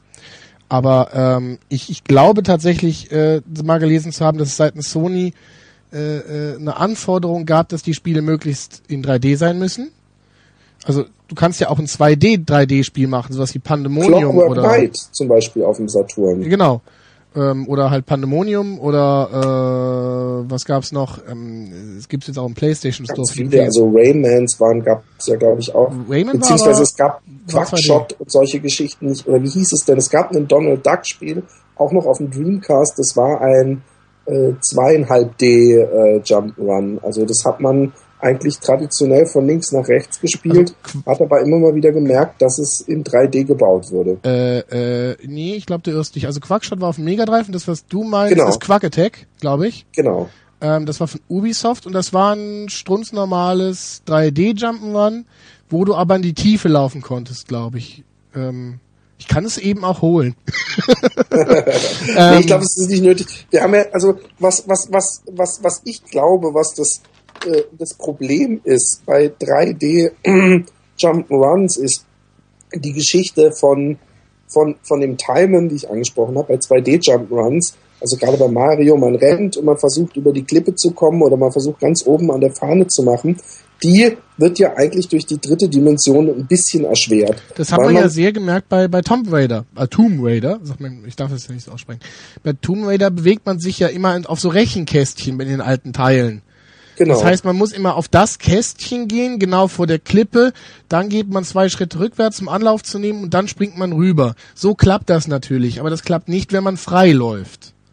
Ja, und ich habe mir bei Mario 64 auch immer die Kamera bei so äh, äh, äh, kniffligen Stellen immer versucht seitlich zu, zu, äh, äh, zu justieren, weil ich unbedingt dieses Gefühl haben wollte, von jetzt laufe ich an und genau jetzt springe ich ab. Und, und äh, es, es gibt nur ganz wenige Spiele, finde ich, in 3D, die das richtig machen. Also wo es wirklich funktioniert und wo man nicht das Gefühl hat, man, man muss un, unheimlich äh, äh, mit Risiko und, und ganz grob geschätzt abspringen, sondern wo man wirklich weiß, äh, äh, also wie bei einem 2D-Jump-Run, wo man wirklich genau weiß, wann man abspringen muss und auch ein gutes Gefühl hat beim Landen. Ja, das, das Problem ist, in 3D klappt es nicht und das ist eigentlich meine These jetzt. Also Nummer eins hat sich das, äh, meiner Meinung nach hat sich das Jump'n'Run erschöpft, einfach da durch dieses komplette Überangebot mit sehr viel Müll dabei in der 16-Bit-Generation. Und zweitens hat man es dann nicht geschafft, das Ganze in 3D zu portieren, aber jeder wollte 3D. Es sind ja so viele neue Leute auf diesen 3D-Zug aufgesprungen und man konnte nicht ein 2D-Ding auf den Markt werfen. Ich glaube, das ist das ganz große Problem, was, was, was es gab. Und niemand von Nintendo mit Mario 64 hat es geschafft, tatsächlich ein 3D-Spiel, ein 3D-Jump'n'Run auf den Markt zu bringen. Und selbst das ist meiner Meinung nach, ähm, ich mag's nicht. Ich mag Mario 64 nicht. Du magst Mario 64 nicht? Nein. Also für mich war es so eins der ersten 3D-Erlebnisse, wo mir wirklich die Kinnlade runtergefallen ist. Und ich fand auch damals äh, äh, es eher angenehm. Ich hatte nämlich eine Playstation schon. Ähm, das, das, was alle kritisieren, nämlich dass die, die, ähm, äh, die Grafik vom Nintendo 64 so ein bisschen weich gewaschen ist. Das hat mir, kam mir nach diesen Matteheft-Grafiken, äh, Texturen, äh, wenn du weißt, was ich meine, Mhm. diesen Klötzchen, kam mir das unheimlich angenehm vor. Und die Steuerung mit dem Analogstick und alles fand ich ganz toll. Aber ich kann es nachvollziehen, gerade unter dem Jump'n'Run-Aspekt, dem puren, waren bei Mario bis auf diese freischwebenden Levels und, und, und, und noch ein paar andere Levels, war das ja auch mehr so ein halbes Action-Adventure. Und ähm, dann kommen wir mal, um, um mal gleich zu sagen, es geht ja noch mit 2D, also sie verkaufen sich und man kann es inzwischen auch wahrscheinlich wieder machen, weil 3D eben nicht mehr so ist, dass jeder, oh, und das Spiel ist in 3D, ist ja das neue Mario Bros. Hast du es mal gespielt? New Mario was? Ja, Ähm, äh, ähm, ich bin nie der äh, Mario Bros Fan gewesen. wirst du dir dann zumindest das neue Sonic holen, obwohl du warst auch kein Sonic-Fan, glaube ich. Doch, äh, die Sonic-Spiele habe ich alle. Okay. Aber Ähm. übrigens, da, da, ich, ich merke gerade, wo wir drüber reden, es scheint ja ein bisschen wieder der Mut zu kommen, 2D Jump'n'Runs zu machen, wenn man jetzt auch sieht, dass, dass nicht nur Mario einen 2D-Revival hat, sondern Sonic eins bekommt, wobei das bei Sonic natürlich die Frage ist, ist es mehr so die verzweifelte hundertste, also wir versuchen alles, wir haben erst neue Konzepte versucht, dann haben wir gesagt, jetzt machen wir mal wirklich so eins wie auf dem Dreamcast, sind damit an der Steuerung gescheitert und jetzt versuchen wir es auf 2D und gehen immer weiter zurück bis, bis zu den Zeiten, wo wir praktisch noch gute Spiele gemacht haben? Oder trauen sie sich's jetzt? Oder ist da ein, Bedür ist da ein Verlangen nach? Ähm, ich glaube, auf Sonic könnten wir gleich noch ein, eingehen. Jetzt haben wir schon wieder den Fokus auf das andere gerade verloren, glaube ich. Äh, wo waren wir gerade noch, bevor du mit Sonic angefangen hast? Also ja, wegen neuen Super Mario Bros. Wii, dass man es überhaupt nicht mehr unbedingt nötig hat ähm, in, in 2D. Also ich finde gerade, ich wollte erst darauf noch eingehen. 3D meine ich. Also man kann genau. inzwischen wieder in, in 2D machen, weil eben dieses 3D und es muss sein und auch, auch, auch vielleicht, weil es so ein Unterangebot an 2D-Spielen gibt, dass man sich wieder traut. Also ich finde gerade mit der etwas schwächeren Hardware-Generation oder auch den Download-Marktplätzen von PS3 und Xbox finde ich es eigentlich sehr schön, dass diese Spiele halt wieder äh, überhaupt eine Plattform haben. Natürlich kann ich verstehen, wenn jetzt jemand in, in einen Laden sieht, so, hm, ich kann, ich kann Grand Theft Auto 4, 5, 6 für 50, 60 Euro kaufen und ich kann 2D im Jump'n'Run für 60 Euro kaufen. Da verstehe ich schon, wenn jemand sagt, äh, ja, Moment, das, äh, das ist irgendwie keine Relation, ja.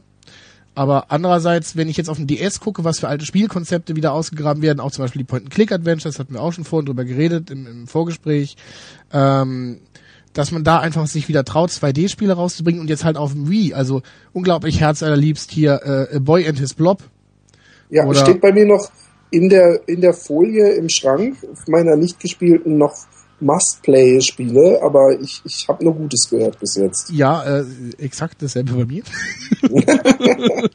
und ähm, äh, ja, sieht aber toll aus und und New Super Mario Bros. Wii zeigt auch, dass es dass es geht. Ich meine, anders ginge es bei dem Spiel auch nicht als Multiplayer-Titel. Ich meine, willst du dann Vierer Splitscreen machen? nee, obwohl ich glaube, dass dieses was am Anfang propagiert wurde mit dem Multiplayer, dass das so ein bisschen falsch verstanden wurde. Ich glaube ja, dass es der perfekte Singleplayer-Spaß ist und dass der Multiplayer-Spaß mehr so für die, für die große Masse als tolles Extra dazugefügt wurde, vor allem in der Werbung. Aber das, das, das eigentliche Spiel, wenn man spielt, also alles, was ich bis jetzt gespielt habe, wirkt mir nicht so, als würde ich da als Singleplayer durch, durch Multiplayer-Levels laufen, sondern ich glaube eher, dass man dieses Multiplayer-Ding im Nachhinein noch äh, oder während der Entwicklung kam dann irgendjemand mit der Idee. Aber ich finde, ähm, ich, weiß nicht, ob man deswegen den Schritt gemacht hat, dass man gesagt hat, wir machen jetzt ein Mario für vier Leute und damit es überhaupt klappt, müssen wir es in 2D machen. Glaube ich nicht. Ja, ich meine, das ist ja das große Problem bei Jump'n'Runs immer gewesen. Wie macht man mehr Spielerteil? Bei Mario musste man sich abwechseln. Ähm, also Mario und Luigi. Bei Sonic 2 gab es ja dann zwei Spieler-Modus, dass der andere entweder den Fuchs äh, spielen konnte, der immer wieder aus dem Bild rausfiel, also Tails, oder man konnte so Rennlevel spielen mit Splitscreen. Aber weißt du, was das beste Jump Mehrspieler Jump'n'Run ist aller Zeiten? Bubble Bobble? Das ist ja kein richtiges Jump'n'Run, das ist hier nur Jump. Stimmt. Jump, Jump und ähm, Blasen. Ja, ähm, was, was ist denn das beste Jump'n'Run? Klär mich auf. Das beste Jump'n'Run kam nach Castle of Illusion. Nämlich World of Illusion. Da spielst du Mickey Mouse und Donald Duck. Und da spielst du im Koop.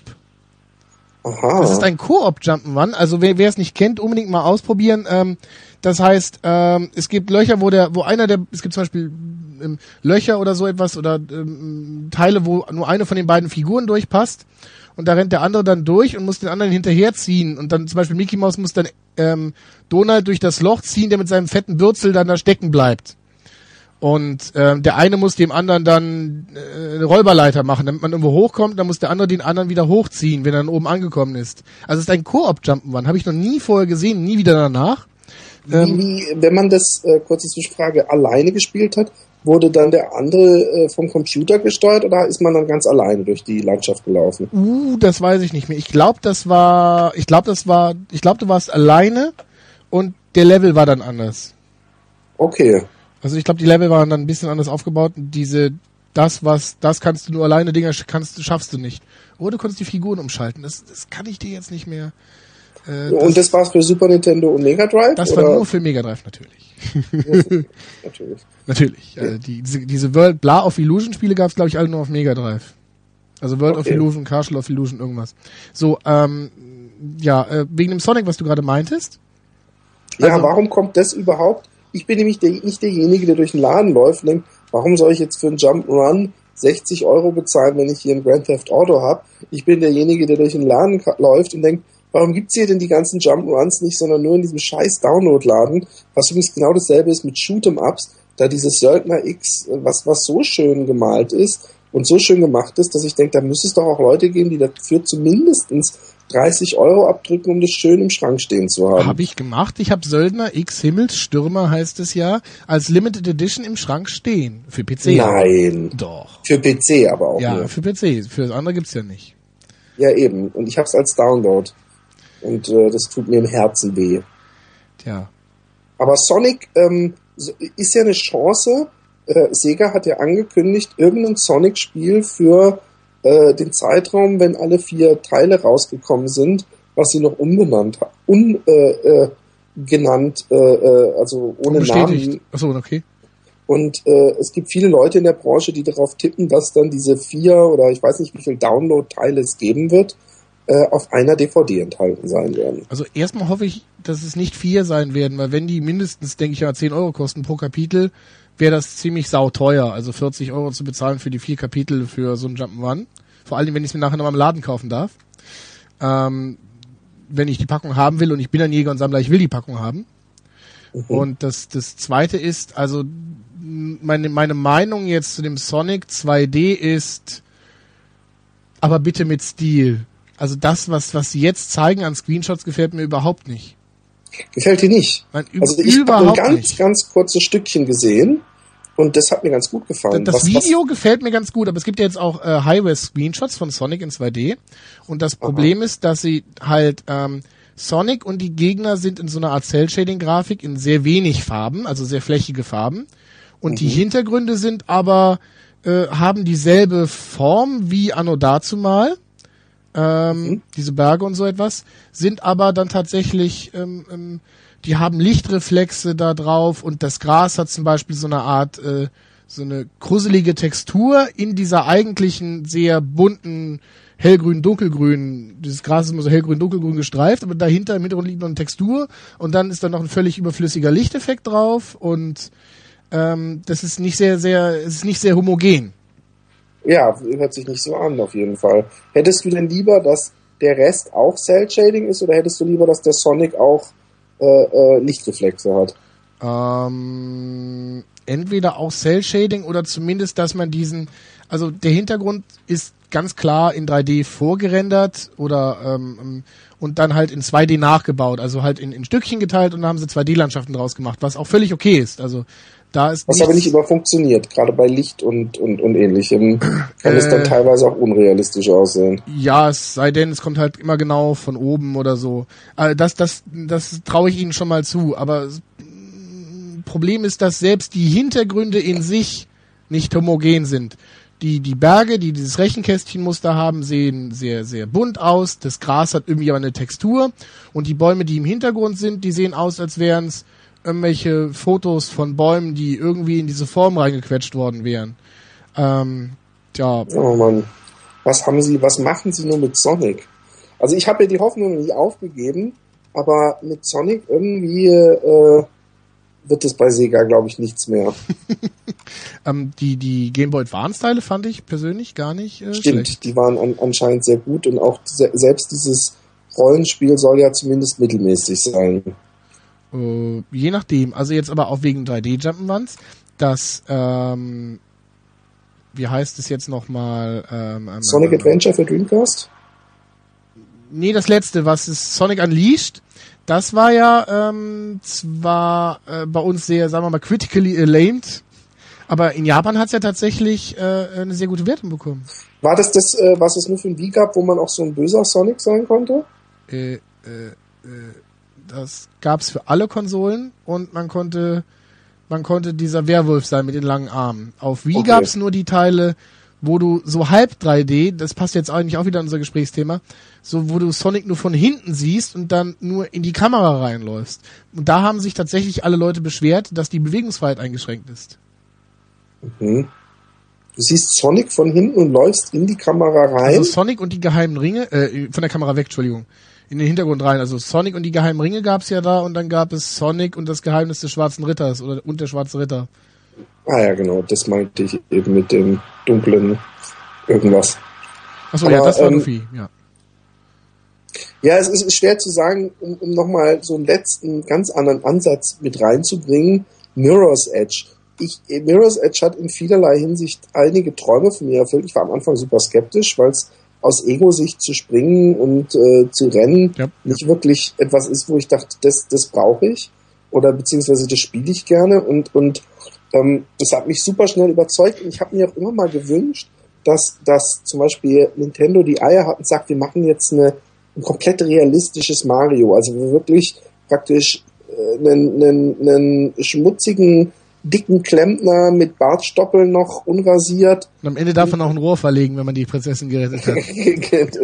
du Schweiner, du. Nee, aber ähm, äh, wo man auf einem Baugerüst, was perfekt äh, äh, äh, Lichteffekte, alles wunderschöne Texturen und wo man wirklich komplett realistisch da rumhüpft und schwingt und hangelt und ein bisschen hat äh, wurde dieser Wunsch zumindest in Mirror's Edge erfüllt, weil ja die Grafik einen wunderschönen Sch- Stil hat und im Grunde ist das doch mehr Jump'n'Run als viele Spielchen im Knuddellook, wie jetzt diese, ähm, wie heißt es noch gleich, ähm, Ratchet Clank zum Beispiel, hat ja weniger mit Jump'n'Run zu tun als in Mirror's Edge. Sind wir uns da einig?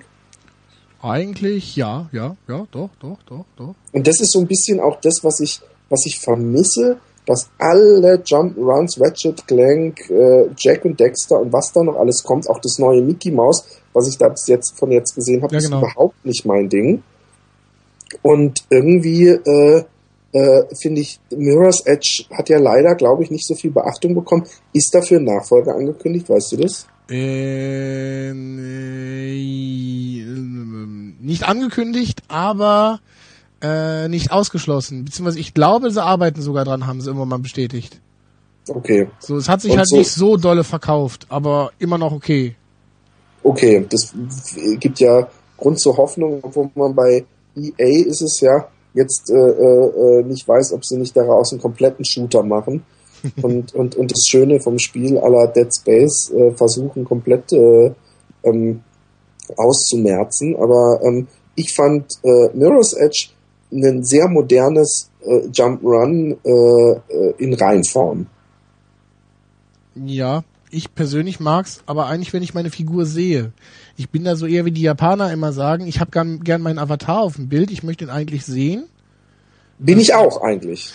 Und ähm, gut, ähm, in dem Fall bin ich's halt. Ich, ich fand das Grundkonzept gut, an sich klappt es auch, aber ich ich persönlich habe immer also immer gehabt so eine etwas so eine 3D-Sehschwäche. Ich spiele nicht gerne Shooter, ich erkenne nichts. Also und bei bei Mirror's Edge habe ich das Problem auch immer gehabt, ich sehe die Ausgänge nicht. Also wo muss ich jetzt abbiegen, wo muss ich jetzt abbiegen, wenn es jetzt nicht gerade eine Tür ist, die dann wegen der Wanders Vision in Rot leuchtet. Ähm, und ähm, ich gehe Luftschacht hoch und da gibt es eine Abzweigung. Äh, 80-prozentige Chance, ich, ich, ich sehe die nicht. Aus irgendeinem Grund. Vielleicht bist du rot-grün blind und du weißt es noch nicht. Äh, ich, dann, ich, ich mache Comics. Ich glaube, die sind korrekt koloriert. Jetzt haben wir auch das Rätsel gelöst, warum deine Comics so komische Kolorierungen haben. Nein. Also ich, Ähm, ich habe eine kleine Farbschwäche. Das stimmt du hast eine tatsächlich. kleine, ja echt? Also ich, na, das Problem ist, auf einem Auge sehe ich mehr grün und auf einem Auge sehe ich mehr rot. Das ist total Hm. witzig. Also wenn ich, wenn ich ein Auge zu hab, dann habe ich eine Farbverschiebung. Ähm, aber wenn ich beide auf hab, ist es völlig normal. Also die ergänzen sich perfekt. Okay. das, das ist ja spannend. Also, Das ist spannend, aber beziehungsweise welches Auge sagt dir mehr die Wahrheit und welches äh, und inwieweit ergänzen sie sich wirklich perfekt? Das, das ich weiß, weiß gar ich nicht, nicht, ob man das überhaupt jemals rausfinden könnte. wahrscheinlich nicht. Das Problem ist ja auch immer, ähm, ich habe ja auch zwei Monitore, wenn ich arbeite und wenn ich, wenn ich was fertig mache und zeichne, ich sehe es auf dem einen Monitor und dann sehe ich es auf dem anderen, wenn es fertig ist und im Internet steht und denke mir, oh mein Gott, das sieht ganz anders aus. Von den Farben. Das liegt halt immer sehr an den Geräten. Egal. TFT ist nicht farbgetreu, aber das ist wieder eine völlig andere Geschichte. Nee, aber ähm, wegen den Jump'n'Runs nochmal. Es gibt ja auch komplette Retro-Versuche, wie zum Beispiel das letztjährig erschienene ähm, Giannis ist das für Nintendo DS. Apropos, das kostet bis zum 8. März nur 2,39 Euro zum Download bei äh, Apple, also fürs iPhone und iPod Touch. Das wollte ich mal eingeworfen haben. Also ist es genau dasselbe wie auf dem DS grafisch? Es ist dasselbe wie auf dem DS, nur besser in Anführungszeichen. Also besser ist, es höher aufgelöst und es ist tatsächlich nicht hochskaliert, sondern neu gezeichnet. Was ja tatsächlich ein Riesenaufwand ist, finde ich. Also in 2D so etwas dann nochmal neu zu machen, ne? Es ist ja nicht eben eine andere Auflösung einstellen. Ähm, mir persönlich ähm, gefällt es nicht ganz so gut. Die, die, der Stil war halt genau auf diese Pixel-Auflösung ausgelegt. So mit 2D-Sachen ist das ja manchmal so. ja. ähm, sieht trotzdem noch gut aus, aber meiner, meiner Meinung nach ist es ja immer so, dass so klassische Spiele auf dem iPod überhaupt nicht steuerbar sind, ohne, ohne äh, Das wäre jetzt nicht meine Frage gewesen. Blenden die dann Steuerkreuz ein ja, in der also, Ecke? Also beziehungsweise oder? du kannst doch einfach so auf dem, du musst halt wieder auf dem Bildschirm rumtatschen, ja. Okay. Also das ist, ist nichts für mich, das ist, weiß ich jetzt schon. Das ist nicht optimal. Nee, ähm, ja, aber die, zum Beispiel der DS-Teil, der wirklich ganz wenig, wenig bietet ähm, an Erneuerungen, der mir aber sehr viel Spaß gemacht hat, ähm, eben weil er so retro war und weil ich nicht jedes Level was Neues lernen musste und wieder ein Tutorial kommt und man kennt das ja. Ja. Man hat schon zehn Stunden gespielt, dann kommt immer auch Tutorial-Fenster, was man wo wie machen muss. Und ähm, ich fand das richtig gut und das wurde relativ abgewatscht von den meisten Zeitschriften, die meinten, ja, wenn nicht Gianna Sisters draufstehen würde, würde es keine Sau interessieren. Ja, was wahrscheinlich äh, zumindest äh, vom von der PR und der Aufmerksamkeit, die das Spiel bekommen hat, äh, irgendwo auch stimmt. Aber ähm, das ist ja auch irgendwie das Problem, was wahrscheinlich Giannis das hat, ist, dass man eigentlich immer sagt, ich will sowas wie früher, da bin ich ja selber einer. Mhm. Bei mir ist es dann das Donkey Kong Country, was ich, wo ich einen neuen Teil mir wünsche. Und ähm, wenn es dann gemacht wird, dann denkt man ja, entweder denkt man, ja, früher war wohl doch nicht so toll, oder man denkt, äh, äh, irgendwie will ich doch mehr haben oder irgendwie ist das doch äh, zu wenig Neues oder zu wenig Interessantes. Und, und ähm, ich habe zum Beispiel immer gewollt, dass Nintendo einen 2D Mario macht. Ich finde es auch super, aber irgendwie der Funke, der wie er damals äh, äh, übergesprungen ist auf mich, ist bis jetzt bei dem Spiel nicht übergesprungen und ich bin noch nicht mal bei der Hälfte. Hast du Mario Galaxy gespielt? Hab ich und selbst da muss ich gestehen, dass ich immer, wenn ich es wenn ich's gespielt habe, dass ich gedacht habe, wow, was für eine tolle Idee in dem Level und in diesem Level. Und ich habe es auch nicht durchgespielt, obwohl ich ja ein Fan war von Mario 3D-Spielen. Liegt vielleicht auch daran, dass ich einfach zu wenig Zeit generell zum Gamen habe. Und ich würde jetzt, wenn ich jetzt Mario Galaxy bewerten müsste, auch wenn ich es nicht durchgespielt habe, würde ich trotzdem sagen, super Spiel.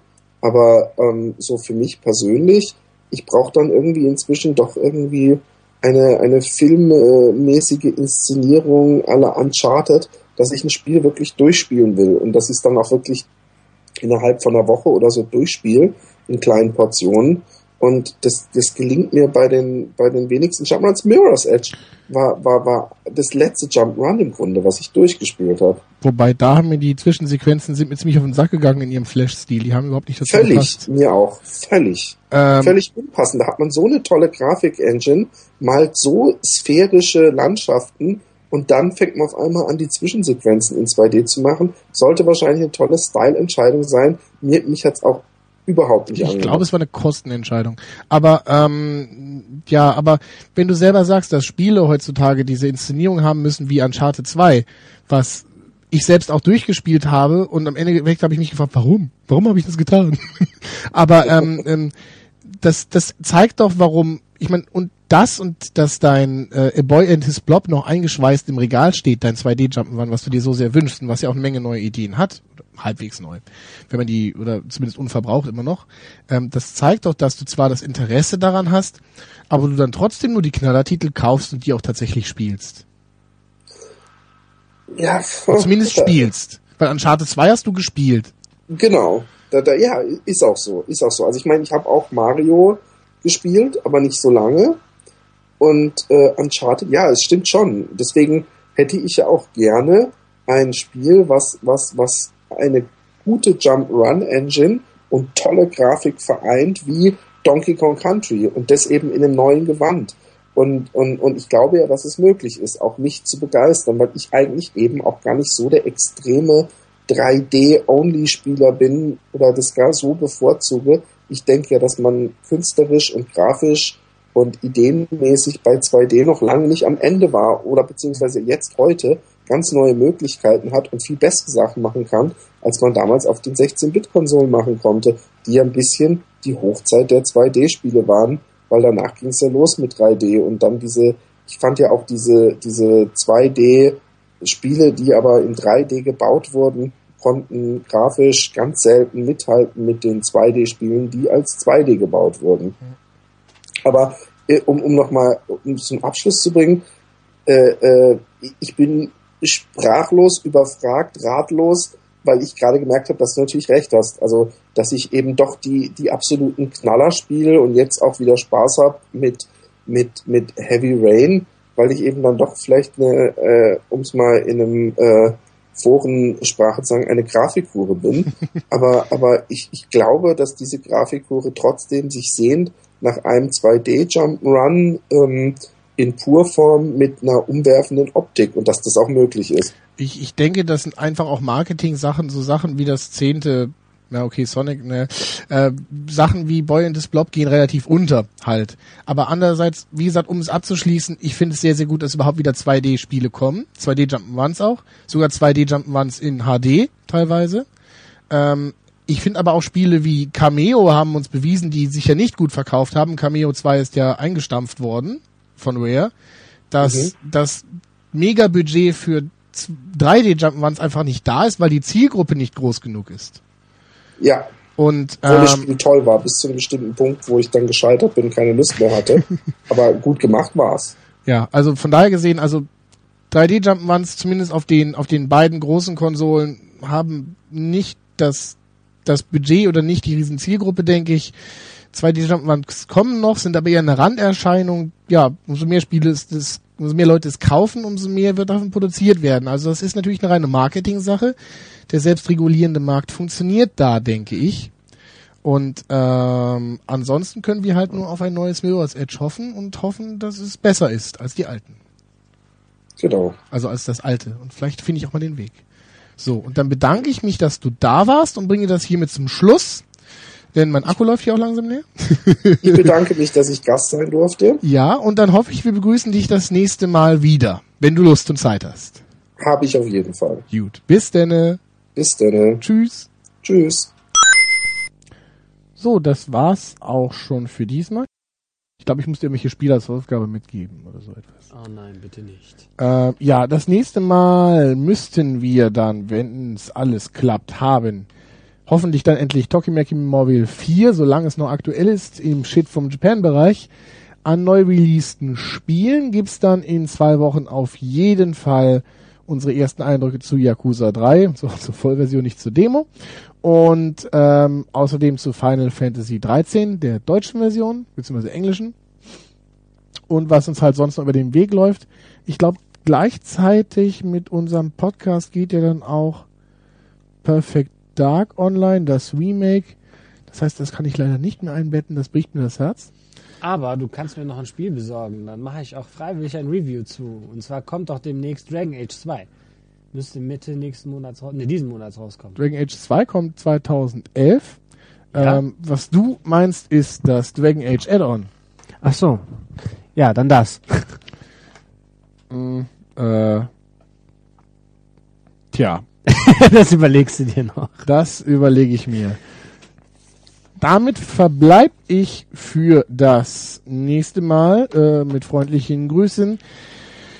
Ansonsten, was gibt es zur Verabschiedung, wenn ihr Lob oder Kritik an uns habt? Es gibt einerseits das Forum, macht euch einen Account, geht auch ganz schnell oder beschimpft uns einfach in der Shoutbox direkt auf der Startseite www.demolitionsquad.de. Einfach mal reinschauen, wer Videospiele mag und oder Webcomics sollte sich da eigentlich äh, sehr heimisch fühlen. Es gibt eine Menge zu sehen. Ähm, ansonsten natürlich auch iTunes Bewertungen oder Kritiken freuen uns wir haben immer noch nicht äh, genügend gesammelt, um eine Bewertung zusammenzubekommen, was ich genial finde bei äh, doch mittlerweile tausenden von Hörern, dass es niemand schafft, dass wir da ein, eine Average-Wertung zusammenbekommen. Ähm, jo, das war das damit. Wie gesagt, besucht die Seite, besucht uns auf der Runeco kommendes Wochenende in Soling oder die Woche darauf ihr auf der Autogrammbörse in Düsseldorf, wenn ihr in der Nähe seid und holt euch von mir eine Originalzeichnung ab oder verprügelt den Star-Praktikanten, der auch da sein wird. Und dann sage ich mal, wir hören uns in zwei Wochen wieder. Bis dann. Tschö, tschö. Ciao.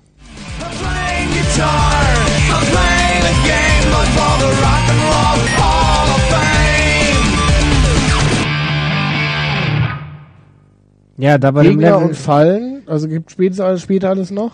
ja, bei dem Level, wo jetzt die ersten Diebe kommen sollten, ist es ja abgestürzt. Tja. Hätte ich fast die Diebe gesehen. Naja, egal, ich bin Pole, passt schon.